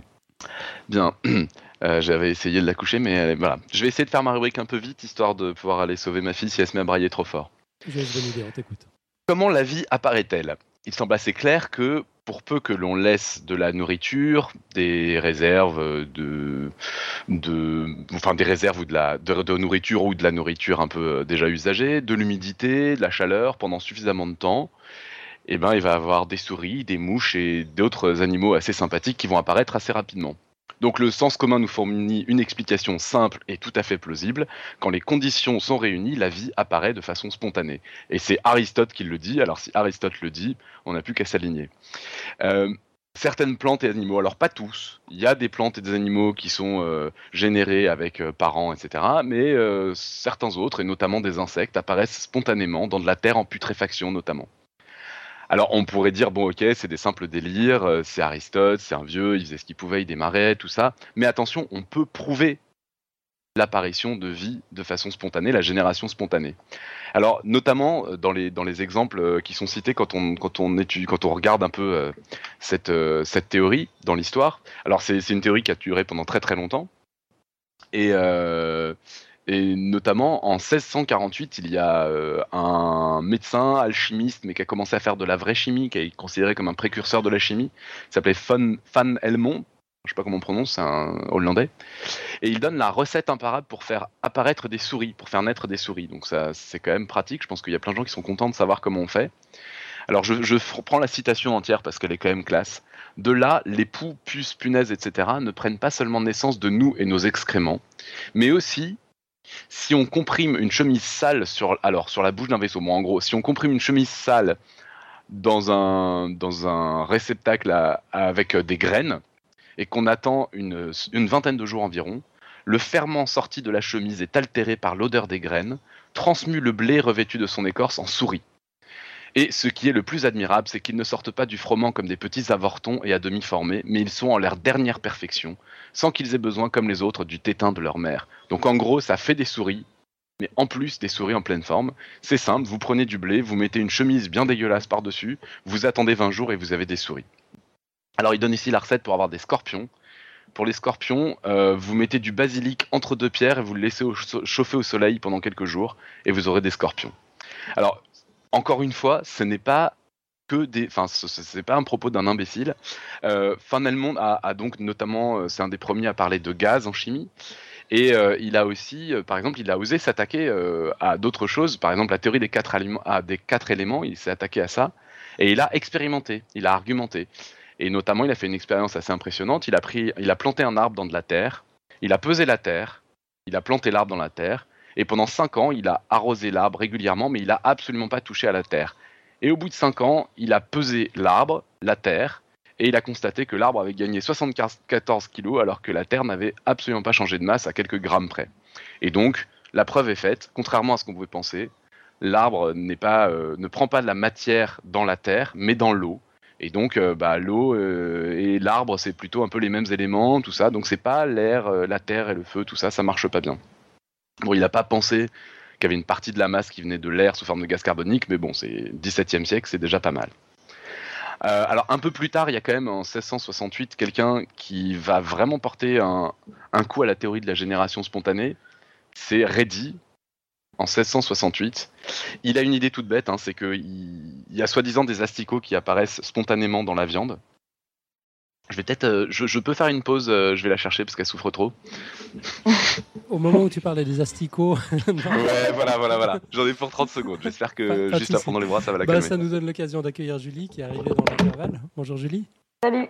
Donc voilà, donc euh, il y a euh, tout le monde sait à cette époque-là, euh, donc au XVIIe siècle, que quand on met de la viande, quand on laisse de la viande, il y a des asticots qui apparaissent spontanément dedans. Donc tout le monde en est convaincu. Et donc Reddy a l'idée juste toute bête de prendre plusieurs pots et il les ferme plus ou moins. Il ferme avec du gaz, il ferme avec un tissu bien fermé, il ferme pas du tout, il ferme avec une grille mais un peu un peu large. Et, et oh surprise, quand il y a ce qu'il faut pour qu'une mouche puisse passer, eh ben il y a des asticots, et quand on laisse pas passer les mouches, il n'y a pas d'asticots. Donc euh, bon, quand même là, la, théorie de la génération spontanée commence à en prendre un tout petit peu un coup. Mais euh, il y a des gens qui disent ok, d'accord, mais ça c'est pour les grosses bêtes. Et bon, les mouches, on les voit, tout ça. Mais euh, c'est quand même une époque aussi où on commence à se rendre compte qu'il y a des animaux microscopiques la moisissure, les, les, petites bactéries, tout ça, on commence à se rendre compte que ça existe. Et là, pour le coup, il y a vraiment, vraiment euh, des expériences qui montrent que la génération spontanée, ça marche. Et notamment, alors il y a John Needham en 1748, donc plus tard quand même. Il enferme du jus de viande brûlant dans une fiole. Il l'enferme vraiment. Et au bout de quatre jours, la fiole est pleine d'animaux microscopiques. Donc il a une preuve que, effectivement, ça apparaît spontanément. Alors il y a des gens quand même qui après font remarquer que, ok, c'était fermé, mais c'était fermé avec un bouchon en liège et qu'on n'était pas complètement sûr que le liège c'était complètement hermétique. Donc il y a eu des contestations, mais enfin globalement quand même, euh, il y avait vraiment une grosse, euh, euh, un gros accord quand même sur le fait que dans certaines conditions, pour les tout petits animaux, pour les moisissures, etc., ça, ça apparaissait de façon spontanée, parce que personne pouvait tout simplement penser qu'il y avait des germes, des bactéries invisibles qui se baladaient dans l'air. Et alors, milieu du 19e siècle, euh, en gros, bon, pour tout ce qui est insectes, gros animaux, tout ça, c'est réglé. On dit, ok, ça n'existe pas, la génération spontanée, mais il y a encore des gens qui soutiennent très fortement l'existence de la génération spontanée euh, pour, euh, pour, les, pour les tout petits animaux, les bactéries, les, moisissures. on a un grand défenseur qui s'appelle Pouchet, et il va avoir tout, un, tout un échange avec Pasteur qui, lui, veut prouver que la génération spontanée, ça n'existe pas. Et alors, c'est assez marrant, il y a plein d'expériences. En gros, le but est à chaque fois de convaincre que on a vraiment bien tout fermé, c'était vraiment vraiment fermé euh, notre expérience, donc une fiole, un machin. Donc ils font euh, par exemple fondre le verre, ils mettent dans une fiole et ils font euh, chauffer le verre, ils le font fondre pour le pincer, pour le fermer et comme ça ils disent ok là tout le monde est d'accord, c'est fermé, c'est fermé, c'est du verre quoi, c'est pas un bouchon de liège. Et puis après bon on veut quand même introduire quelque chose dedans pour voir si justement il va y avoir génération spontanée à partir de ça ou pas. Donc on retourne la fiole, on la trempe dans du mercure, on casse le verre quand il est dans le mercure, on introduit les trucs avec toutes les précautions du monde. Donc par exemple, on rentre du foin qu'on a passé dans une étuve à 100 degrés dans l'eau et on regarde si oui ou non il y a de la, vie qui apparaît ou pas, des, animaux euh, euh, microscopiques qui apparaissent ou pas ou alors on fait ça avec de la levure, tout ça. Euh, ils vont faire des expériences en altitude pour voir si en altitude où l'air est plus pur, euh, il y a plus ou moins de vie qui apparaît, etc. Donc ils s'échangent euh, des, expériences comme ça, avec à chaque fois Pouchet qui trouve que bah oui oui il y a de la vie qui apparaît, et Pasteur qui dit non non en fait c'est parce que l'expérience était mal faite, et d'ailleurs il fait l'expérience mieux et il dit regardez la vie n'est pas apparue. Pouchet dit mais non mais c'est parce que il n'a pas laissé l'air normal hein, entrer donc voilà. Donc il y a toute une série d'expériences que je ne vais pas détailler. Ce que je trouve très très beau dans, cette, euh, dans cette histoire, c'est qu'en fait, Pasteur finit par gagner, mais pour de mauvaises raisons. C'est-à-dire qu'en fait, l'Académie des sciences est convaincue que la génération spontanée, ça marche pas, et ils ont fini par se laisser convaincre. Et ils attribuent un prix, il y avait un prix prévu pour euh, les personnes qui arriveraient à mieux expliquer ce genre de choses, et ils attribuent le prix à Pasteur, alors que le débat n'est pas clos entre Pouchet et Pasteur. Donc d'une certaine manière, bon, c'est pour dire, c'est plus la peine, les gars, Pouchette, t'as perdu, euh, voilà, la génération spontanée n'existe plus. Et ce qui est assez rigolo, c'est que dans les expériences que proposait Pouchet, il y en a qui auraient vraiment, vraiment mis très mal Pasteur. C'est-à-dire qu'il a fait des expériences très bien, mais la différence, c'est que Pasteur faisait des expériences plus avec de la levure et Pouchet avec donc du foin porté à 100 degrés, dans une étuve à 100 degrés. Et ce qu'on sait aujourd'hui, c'est qu'il y a des bactéries qui résistent à 100 degrés et que donc même en prenant toutes les précautions, même en faisant l'expérience le mieux possible, vous faites l'expérience de on met du foin dans de l'eau qui a été bouillie pour, pour enlever toute forme de vie, on la coupe du monde extérieur, on met du foin qui est passé dans une étuve à 100 degrés dedans, la vie apparaîtra. Et ça, Pasteur aurait été complètement incapable de l'expliquer. Et heureusement pour lui, en fait, le prix a fait que bah, le truc s'est arrêté. Euh, heureusement pour lui et pas que pour lui, parce que du coup tout le monde a été convaincu. Et donc euh, on a euh, changé les façons de faire de la médecine, on a changé les façons de, stériliser tous les, les, instruments, les aliments, etc. Parce que bon bah la génération spontanée n'existant pas, il suffit de bien fermer tout ça pour que ça fonctionne. Mais finalement, il y a une expérience qui aurait pu mettre toute la théorie de Pasteur par terre parce qu'on n'avait pas encore d'explication valable là-dessus. Donc la génération spontanée voilà, est, morte finalement un peu trop tôt par rapport à ce qu'on savait, ce que je trouve assez classe comme idée. C'est-à-dire qu'elle a la, négation de la génération spontanée a gagné pour de mauvaises raisons. Et puis, euh, il reste évidemment, euh, quand on réfléchit à, tout ça, il reste évidemment à, régler la question de, de l'apparition de la vie tout court, où il y a bien un moment où, a priori, c'est passé de l'inorganique à l'organique. Donc, d'une certaine manière, on peut appeler ça de la, génération spontanée, même si c'est dans un autre sens. Et, euh, voilà, donc c'est quelque chose qui, a priori, fatalement existe quelque part, d'une manière ou d'une autre.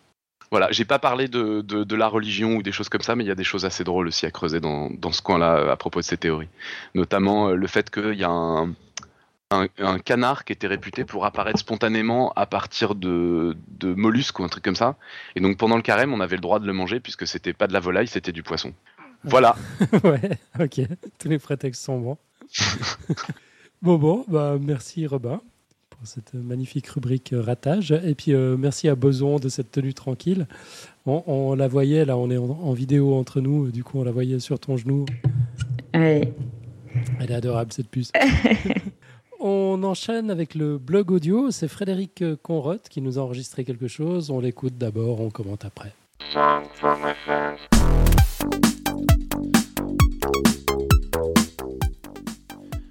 A-t-on découvert un remède pour vous sortir une chanson de la tête? Du blog Chronique de l'espace-temps par Jean-Paul Fritz.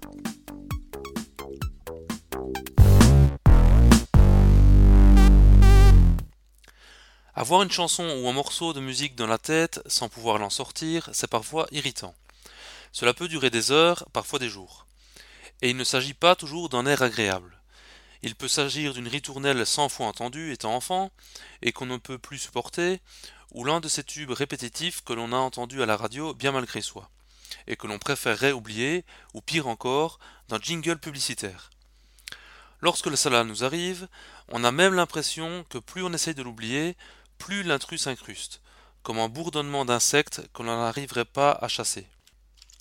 Heureusement, la science est là, et plus particulièrement une équipe de psychologues de l'université de Reading au Royaume-Uni.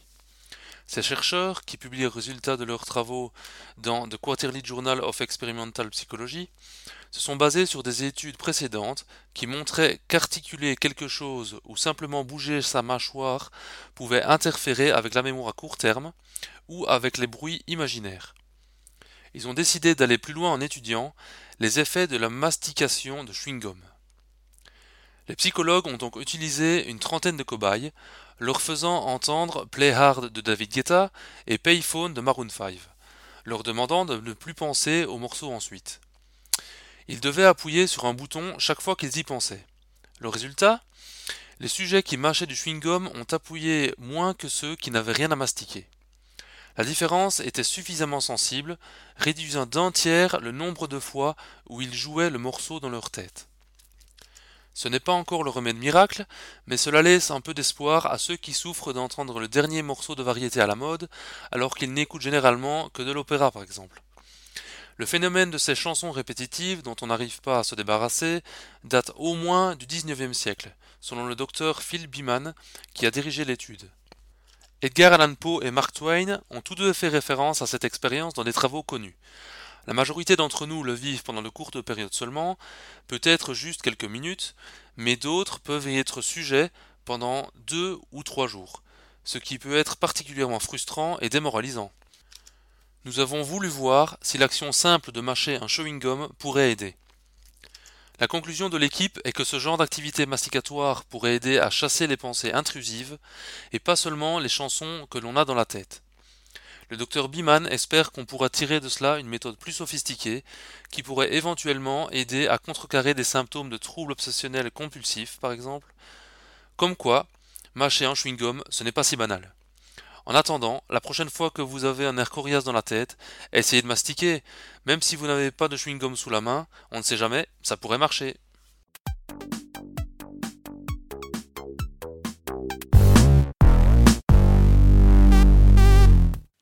Bon, LGJ vient de nous chanter Libéré, délivré dans la chatroom. Ouais. L'enfer. Il va falloir un gros paquet de chewing-gum. C'est bien, je connais pas. Oh. Pas libéré, délivré Non, non, mais c'est pas grave, hein. on, tout va bien. on- on va se charger de ta culture générale. Reste, reste branché. Non, non, non.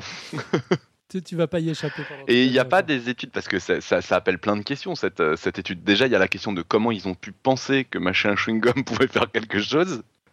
Et puis, il y a la question de est-ce que ça marche euh, aussi bien pour une, chanson que t'aimes bien ou une chanson que t'aimes pas? Enfin, il y, a- il y a plein de questions là. Oh là là, ouais, Il faut va- refaire va- plein d'études là. essayer, Mais comment ils ont pu y penser C'est ça le. Je sais pas, je trouve ça, je trouve ça super drôle. C'est peut-être un problème de multitasking en fait. T'arrives pas à penser à une chanson pendant que tu mâches. hein. Donc, ça veut dire que par exemple, faut pas mâcher le chewing-gum au boulot, quoi. Ça t'empêche d'être concentré. Peut-être. Je sais pas. Moi, je mange des chewing-gums toute la journée. ça explique peut-être pas mal de choses. J'ai pas osé. Ok. Bon, bah, pas, pas d'autres commentaires en ce qui me concerne. Du coup, on enchaîne. Julie, qu'est-ce que tu nous as préparé pour la suite du freestyle Bah, on va passer sur euh, le retour sur les émissions précédentes, enfin les retours. Mhm. Et on va commencer par le l'excellent dossier de, de Robin sur la théorie des jeux, même si on n'a pas encore eu l'occasion de le lire en version écrite. Ah ouais. Robin, qu'est-ce qu'on attend Ça va. On peut pas ne pas le dire. On Ouais. peut pas ne pas le dire. Tu as raison. Et on commence par un excellent message de Olivier de Proxy Jeux, qui est sobrement intitulé Robin a tué la magie du jeu. Les mathématiques peuvent donner de l'intérêt aux jeux qui n'en ont pas. Elles peuvent aussi en enlever à ceux qui en ont. C'était le 14 avril 2015 et Robin a tué la magie du jeu de société.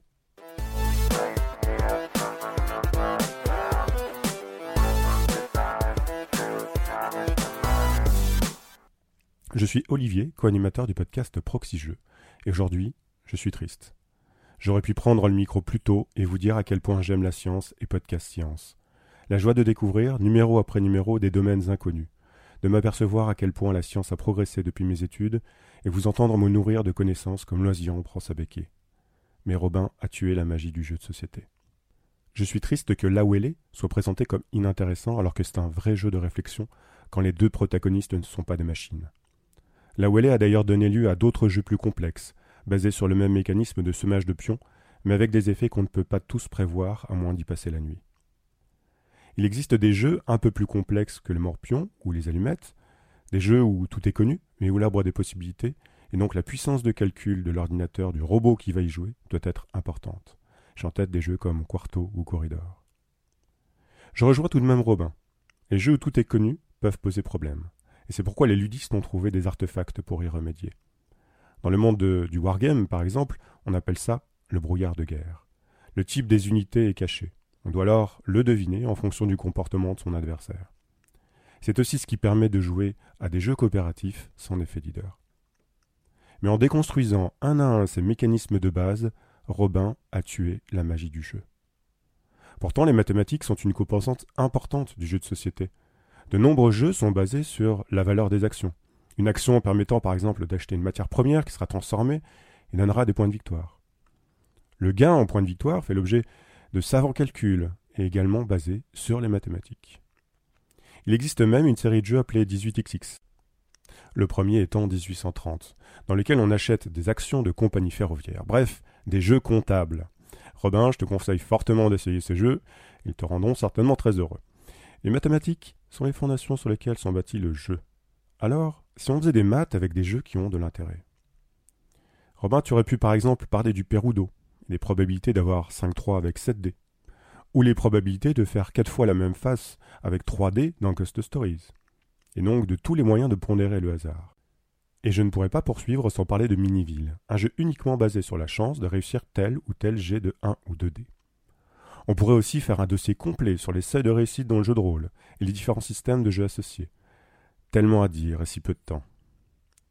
Après avoir supprimé tout l'intérêt de jeux ancestralement joués en Afrique, Robin est passé au pierre, feuille, ciseaux. Pierre, feuille, ciseaux. Ce jeu sans intérêt. Alors, allons dire ça aux millions de joueurs de StarCraft 2. Bref, le 14 avril dernier, Robin a tué la magie du jeu. Pour la science, restez sur Podcast Science. Mais pour découvrir l'âme du jeu, je vous invite à aller écouter Proxy. Vous y trouverez notamment un guide stratégique sur le Monopoly qui s'intitule Un guide stratégique ne rend pas un jeu noble. Si les étoiles sont alignées, ce teaser deviendra peut-être un dossier à part entière. D'ici là, continuez à voir la magie dans le jeu, jouez bien et que servir la science soit votre joie.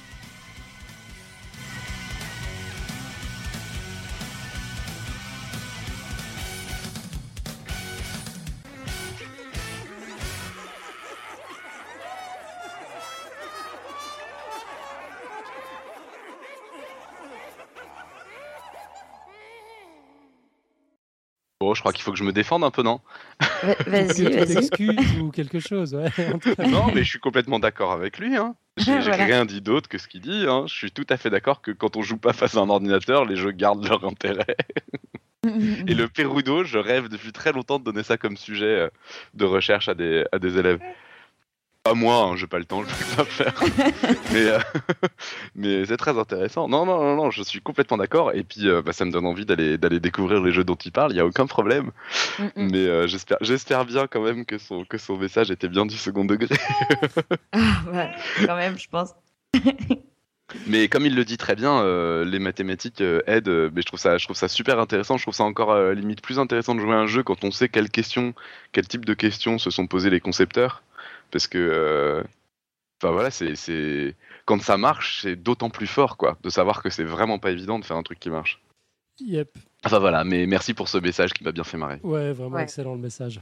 Euh, et puis vous pouvez entendre, euh, enfin pour retrouver Proxy Jeux, le, proxy, le, le, le podcast d'Olivier dont il parlait, euh, l'adresse c'est podcast.proxy-jeu.fr, proxy avec un i, jeu au pluriel. Bah, J'ai mis le lien dans la chatroom.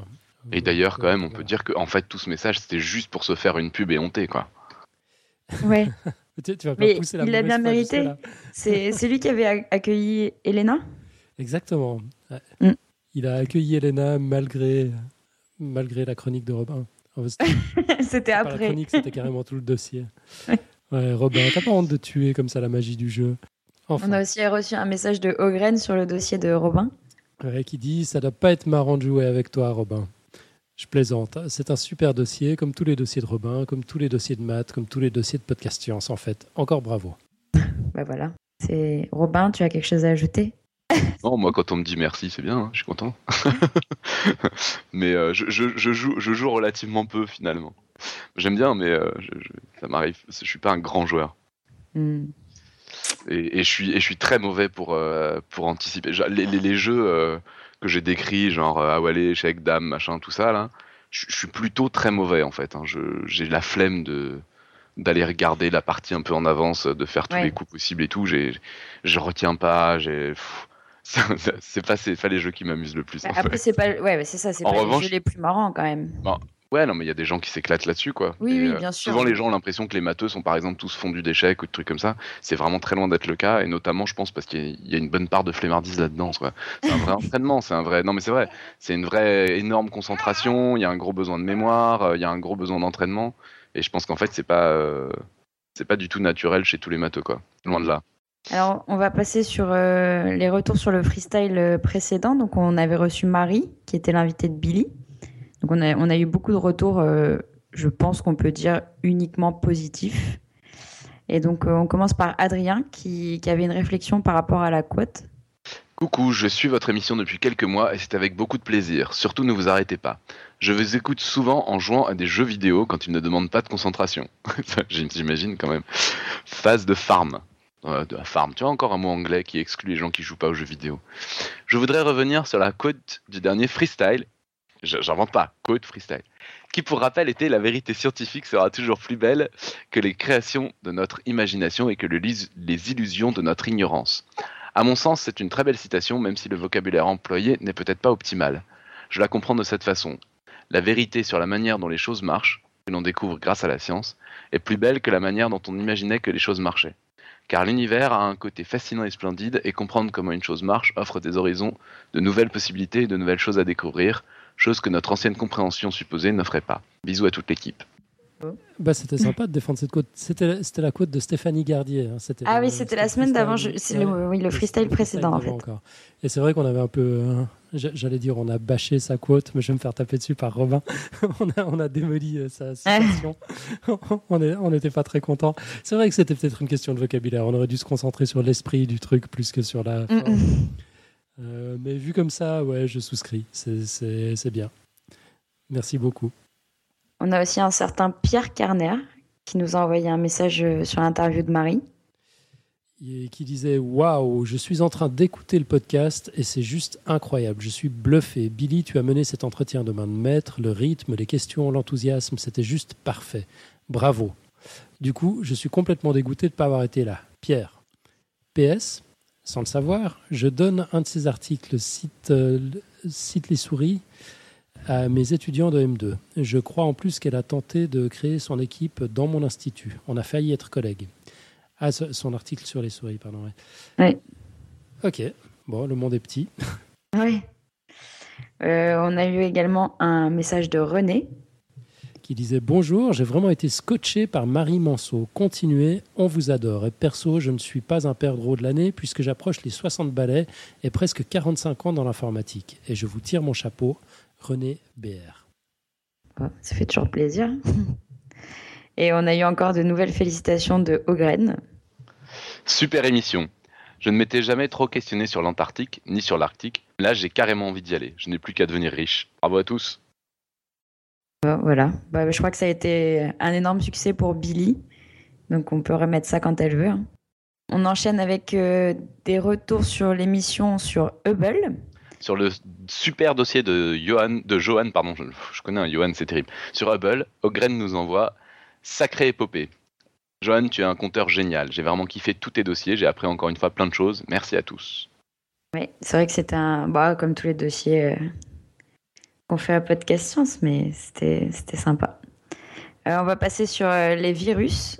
Euh, Damien nous a posé une question suite au dossier d'Irène. Il disait Salut Podcast Science et merci pour ce nouvel épisode. Irène nous explique ici, si j'ai bien compris, que certains virus se multiplient plus facilement dans les zones pas trop chaudes du corps, comme le nez, et qu'il vaut mieux couvrir sa gorge pour qu'elle reste chaude. Ça me rappelle le quiz Peut-on attraper froid? Et dans ce cas, justement, il semblerait que oui, on peut littéralement attraper froid. Alors pour moi, ça confirme bien que quand il fait froid, on peut tomber malade à cause de virus, oui. Mais c'est bien le virus qui nous rend malade. C'est pas le froid en lui-même. Voilà. Donc euh, après, on pourrait encore en discuter pendant des heures. Je pense qu'on va s'arrêter là.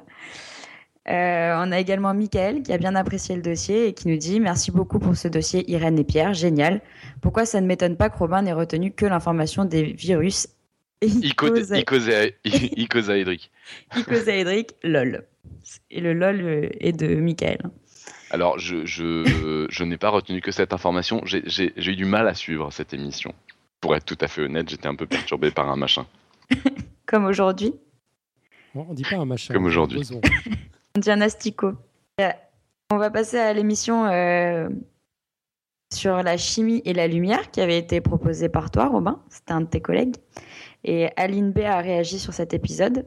Elle nous dit euh, J'ai écouté l'épisode sur la chimie et la lumière. Trop bon dossier, super orateur, super citation, super explication, tout quoi. Sauf mes quotes qui, pour le coup, étaient nuls à chier. En plus, ça s'entend bien dans vos voix, fallait pas les dire. Non, mais j'exagère, mes quotes étaient bien nulles, mais c'est pas grave. Allez, grosse bise, Aline. Une, une grosse bise à Aline aussi de notre part, notre madame préposée aux côtes. C'est c'est pas évident de trouver des citations sans avoir la moindre idée de ce dont on va parler. Quand Mm, même. mm. Euh, moi, je trouve qu'elle fait un boulot remarquable. Merci Euh, je suis tout à fait d'accord. Alors voilà, c'est tout pour les retours sur les émissions précédentes. Euh, on a reçu quelques messages euh, plus généraux. Euh, on commence par Jérôme, un de nos généreux, généreux donateurs qui propose un plug.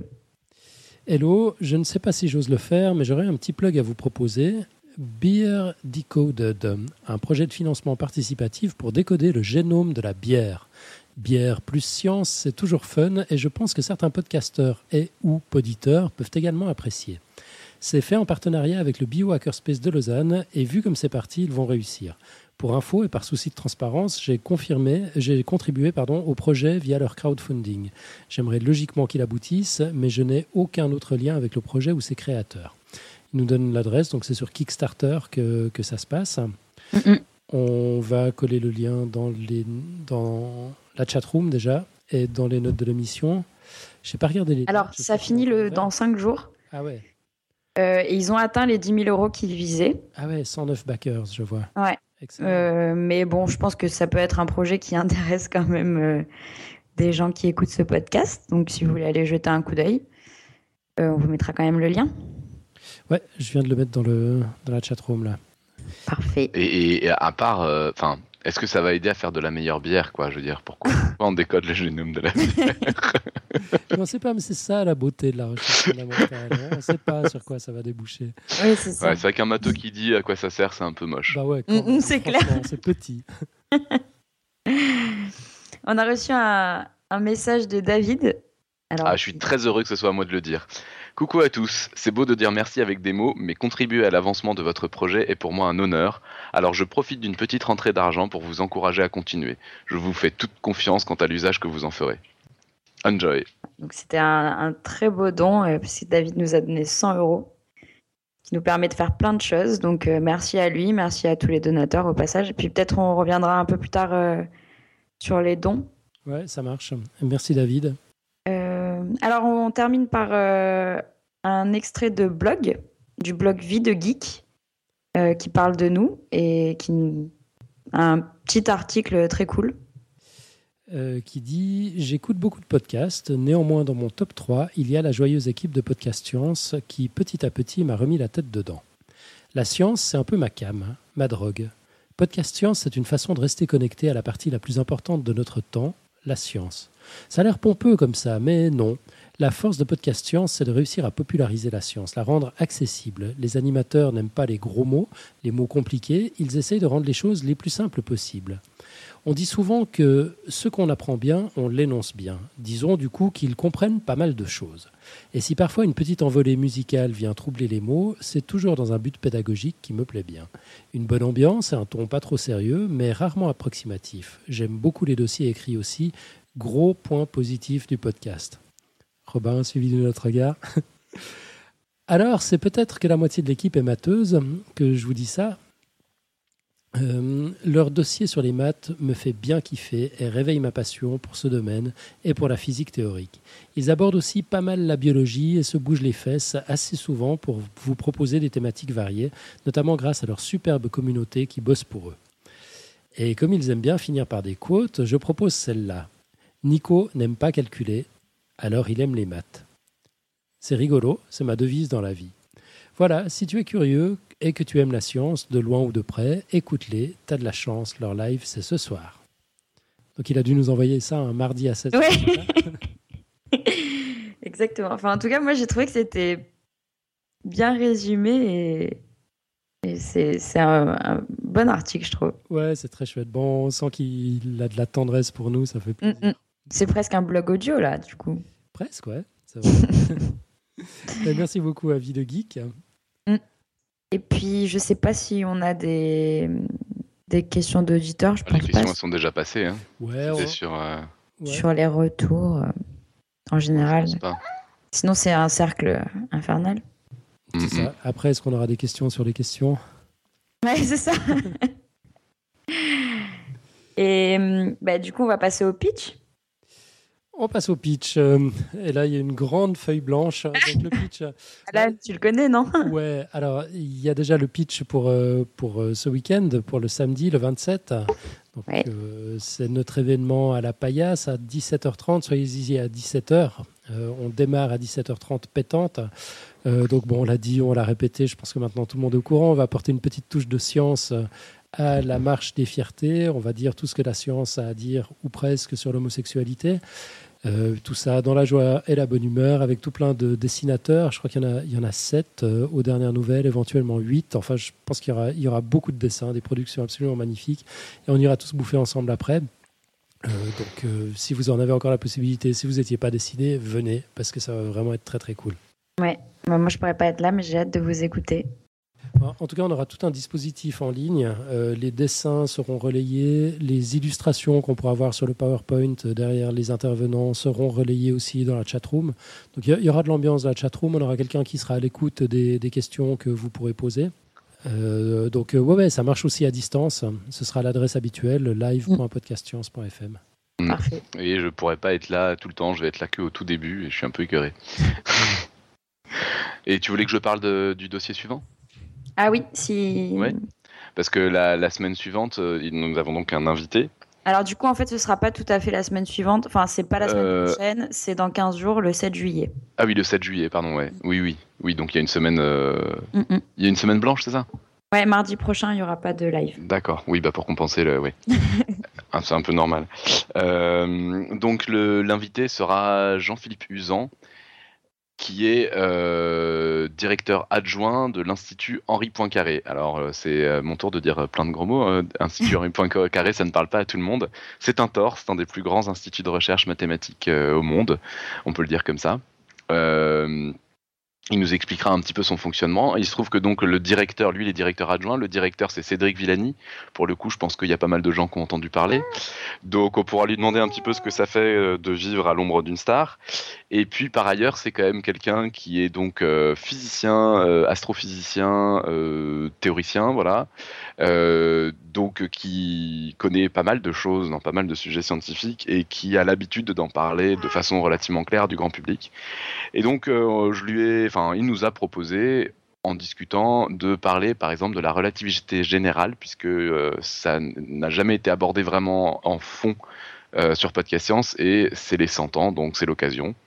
Euh, voilà, donc on parlera un petit peu de la vie de l'Institut Henri Poincaré, de la relativité générale, et puis on verra s'il y a d'autres choses à aborder, mais ça, ça paraît déjà relativement chargé. Et donc ce sera une interview. Voilà. Très bien. De bonnes émissions à venir. Ben, bien. On passe à la côte Alors on a eu un invité modèle qui est venu avec sa quote. Mm, mm. Euh, je, vous la, je vous la livre. Une université ressemble beaucoup à un récif de corail. Elle offre des eaux calmes et des particules alimentaires aux organismes délicats mais merveilleusement conçus qui seraient incapables de survivre au coup de boutoir du ressac de la réalité où les gens posent des questions comme Ce que vous faites, ça sert à quelque chose? et autres absurdités. Voilà, on sait que c'est à la page 197, mais on ne sait pas, on sait pas de quoi.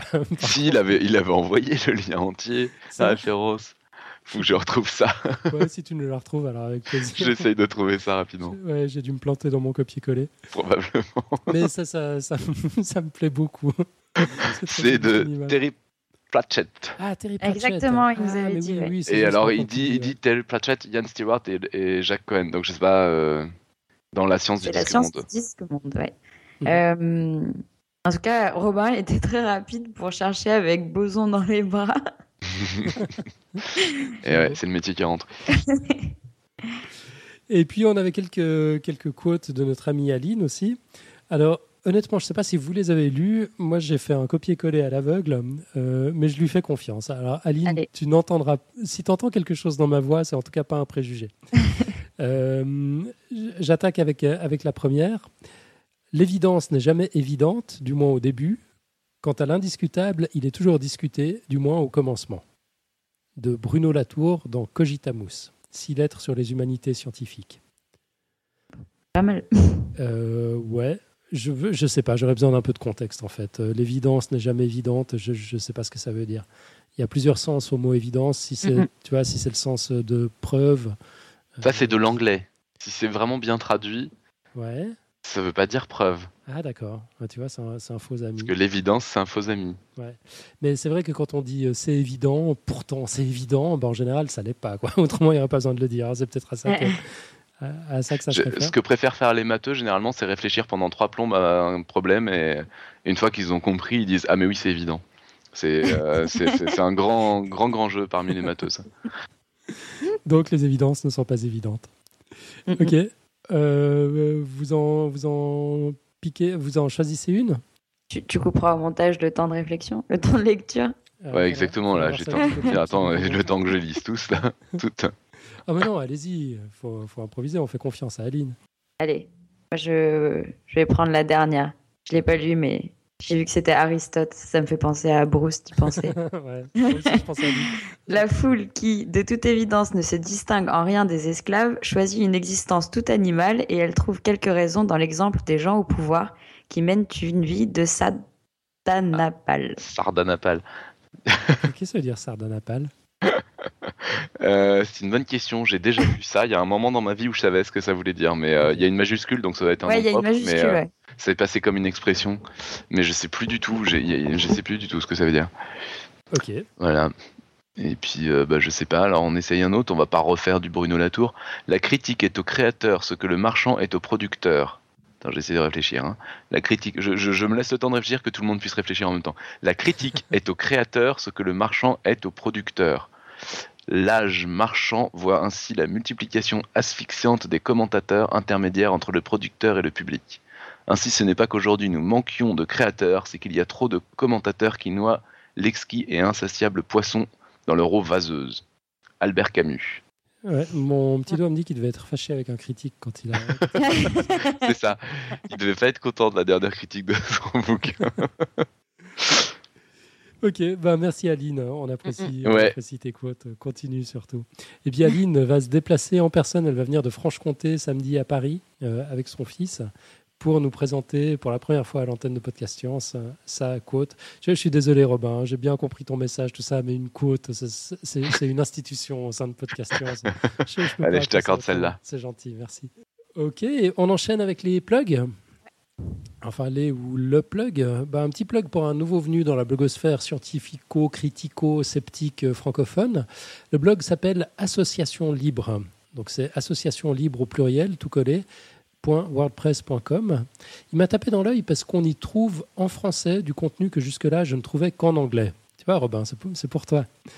Et parce que bah, il répond aux mêmes questions que je me pose. hein. Genre, est-ce que Monsanto est vraiment une horrible multinationale toute puissante qui veut empoisonner l'humanité, comme on nous la présente toujours, ou est-ce que c'est une boîte comme les autres euh, qui communique juste extrêmement mal? Euh, Comment fonctionne le cerveau d'un conspirationniste, par exemple, plein d'autres trucs dans le genre. Du coup, j'ai contacté son auteur, Melk, euh, pour qu'il nous raconte un petit peu son histoire, qu'on puisse en parler. Voici ce qu'il m'a raconté. Il dit Alors, en gros, ça fait quand même pas mal de temps que je m'intéresse à la vulgarisation scientifique dans pas mal de domaines. Disons que j'ai commencé avec Science et Vie Junior et je ne me suis jamais vraiment arrêté. Je me suis bien habitué à ma réputation d'insupportable casse-bonbon, je sais tout, mais ça ne portait pas vraiment à conséquence. Il y a quelques années, j'ai commencé à bosser dans une médiathèque et j'ai vraiment été étonné de l'absence de culture scientifique de mes collègues.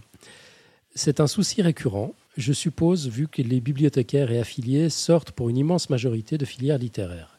Bon, après moi, j'ai une licence d'histoire, mais dans le métier, je suis un peu un extraterrestre avec mon côté hyper rationaliste. Bref, je me prenais régulièrement la tête avec mes collègues et mes potes sur des sujets un peu touchy comme les ondes, les OGM, etc. Et je me suis aperçu une fois, en regardant une émission de télé où deux experts se balançaient des études à la tête, c'était sur les plombages de mémoire, que les gens qui étaient avec moi mettaient les deux sur le même niveau, alors que l'un parlait consensus et que l'autre sortait ses infos de Paris Match et se contentait de citer des anecdotes. Comme j'avais lu pas mal de trucs sur comment classer ces études, comment on les fait, pourquoi on les fait, j'ai commencé à chercher des sources en français pour ce genre de sujet, pour envoyer à mes potes. Et je me suis rendu compte qu'il n'y, en avait pas des masses. Ou alors planqués dans des blogs de philo avec un design social pas génial. Design social, c'est avoir une jolie image bien frappante quand tu partages sur Facebook. Je ne sais pas s'il y a un terme pour ça. Parallèlement à ça, sur la page du groupe Zététique, Septum a partagé un lien sur Monsanto en disant qu'il le traduirait plus tard, et je me suis fait un plaisir en traduisant la réponse du gars d'après, puis le lien qu'il avait partagé, et j'y ai pris goût. Quand j'ai partagé mes œuvres, entre guillemets, de ci, de là, on m'a dit que c'était pas mal et manifestement il y avait de la demande.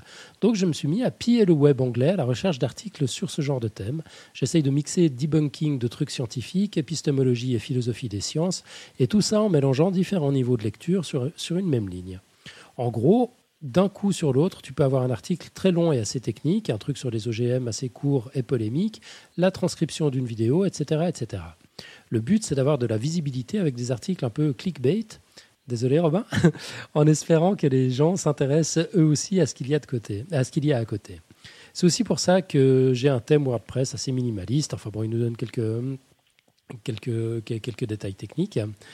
Euh, voilà, je ne vais, peut-être pas lire tout son message, euh, mais en tout cas, c'est quelqu'un de très intéressant. Moi, j'aimerais bien qu'on le reçoive dans un freestyle euh, l'année prochaine, enfin la, la saison prochaine, si on a toujours des freestyles, hein, si la formule survit à la rentrée. J'ai cru comprendre que Nicotube nous bricole un nouveau format.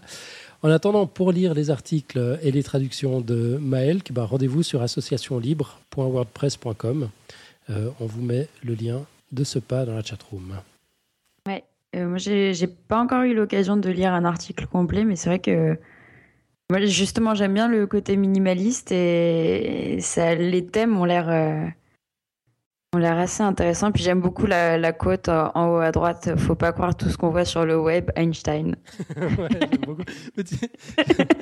Il s'est pris un commentaire, hein, quelqu'un qui lui a dit que c'était pas crédible parce qu'Einstein n'était pas né à l'époque, euh, était mort avant, avant l'invention du web.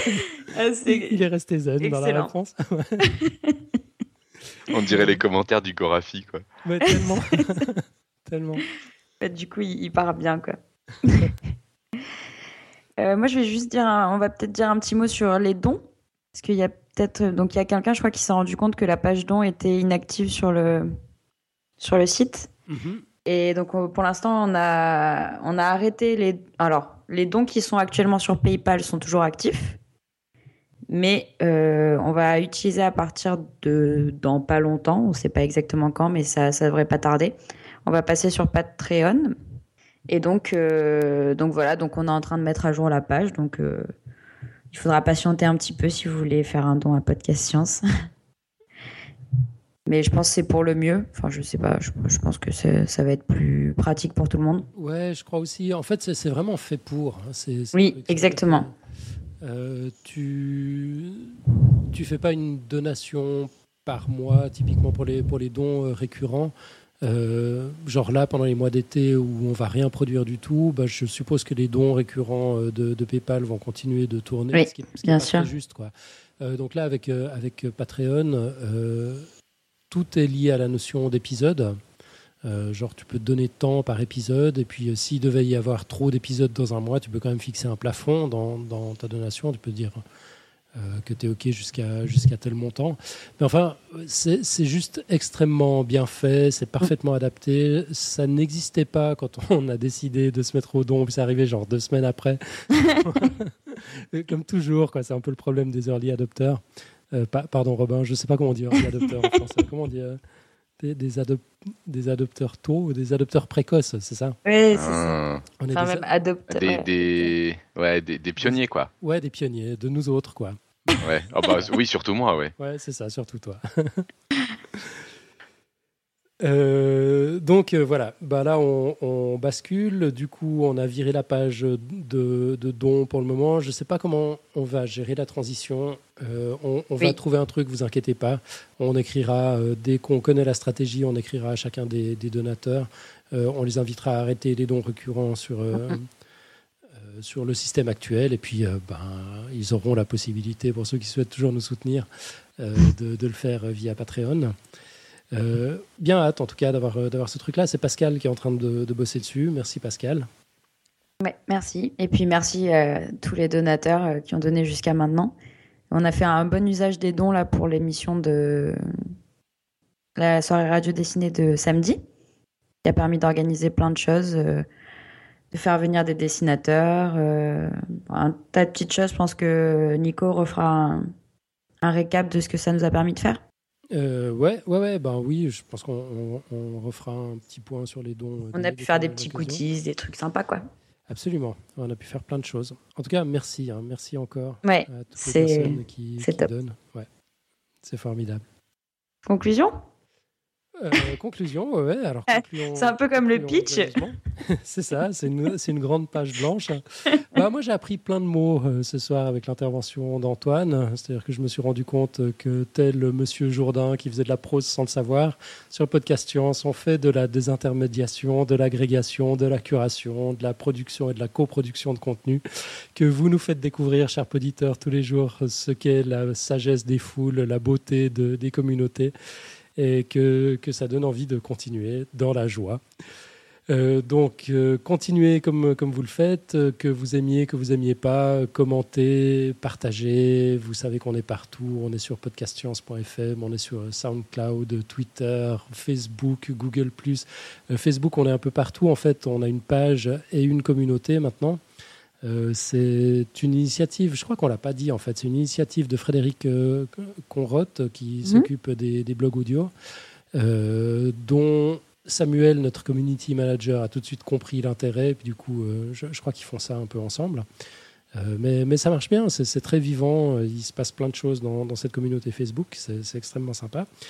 Et puis, euh, je me suis bien sûr à ce stade complètement perdu dans mon énumération, mais enfin, on s'en fout. C'est le, c'est quoi, le 224e épisode. Du coup, vous Mhm. savez où nous trouver. J'ai absolument aucun souci là-dessus. On se retrouve euh, loin des claviers à Paris le 27 juin prochain à 17h. 17h pour les gens qui viennent, 17h30 pour les gens qui nous écoutent euh, en ligne, euh, pour s'amuser un peu avec nos amis de Strip Science. Et puis sinon, on se retrouve dans euh, 15 jours. Ça, ça fait quelle date? 7 juillet. la date sous les yeux, voilà, le 7 juillet pour la dernière mission de, de la saison. Après ça, il y aura un break pendant l'été, puis ensuite on verra ce que Nicotube nous a mijoté pour la rentrée. Mais il y aura une rentrée, vous inquiétez pas, c'est l'essentiel. Euh, voilà, encore un grand merci ben, à Julie pour avoir tout préparé euh, pour cette émission. Euh, merci à tout le monde, à la chatroom, à Pouillot qui nous a fait des magnifiques dessins qu'on retrouvera dans, dans les notes de l'émission. Et puis, ben, on, se retrouve, euh, on se retrouve très bientôt. Et d'ici là, que servir la science soit votre joie. À bientôt. Ciao, ciao.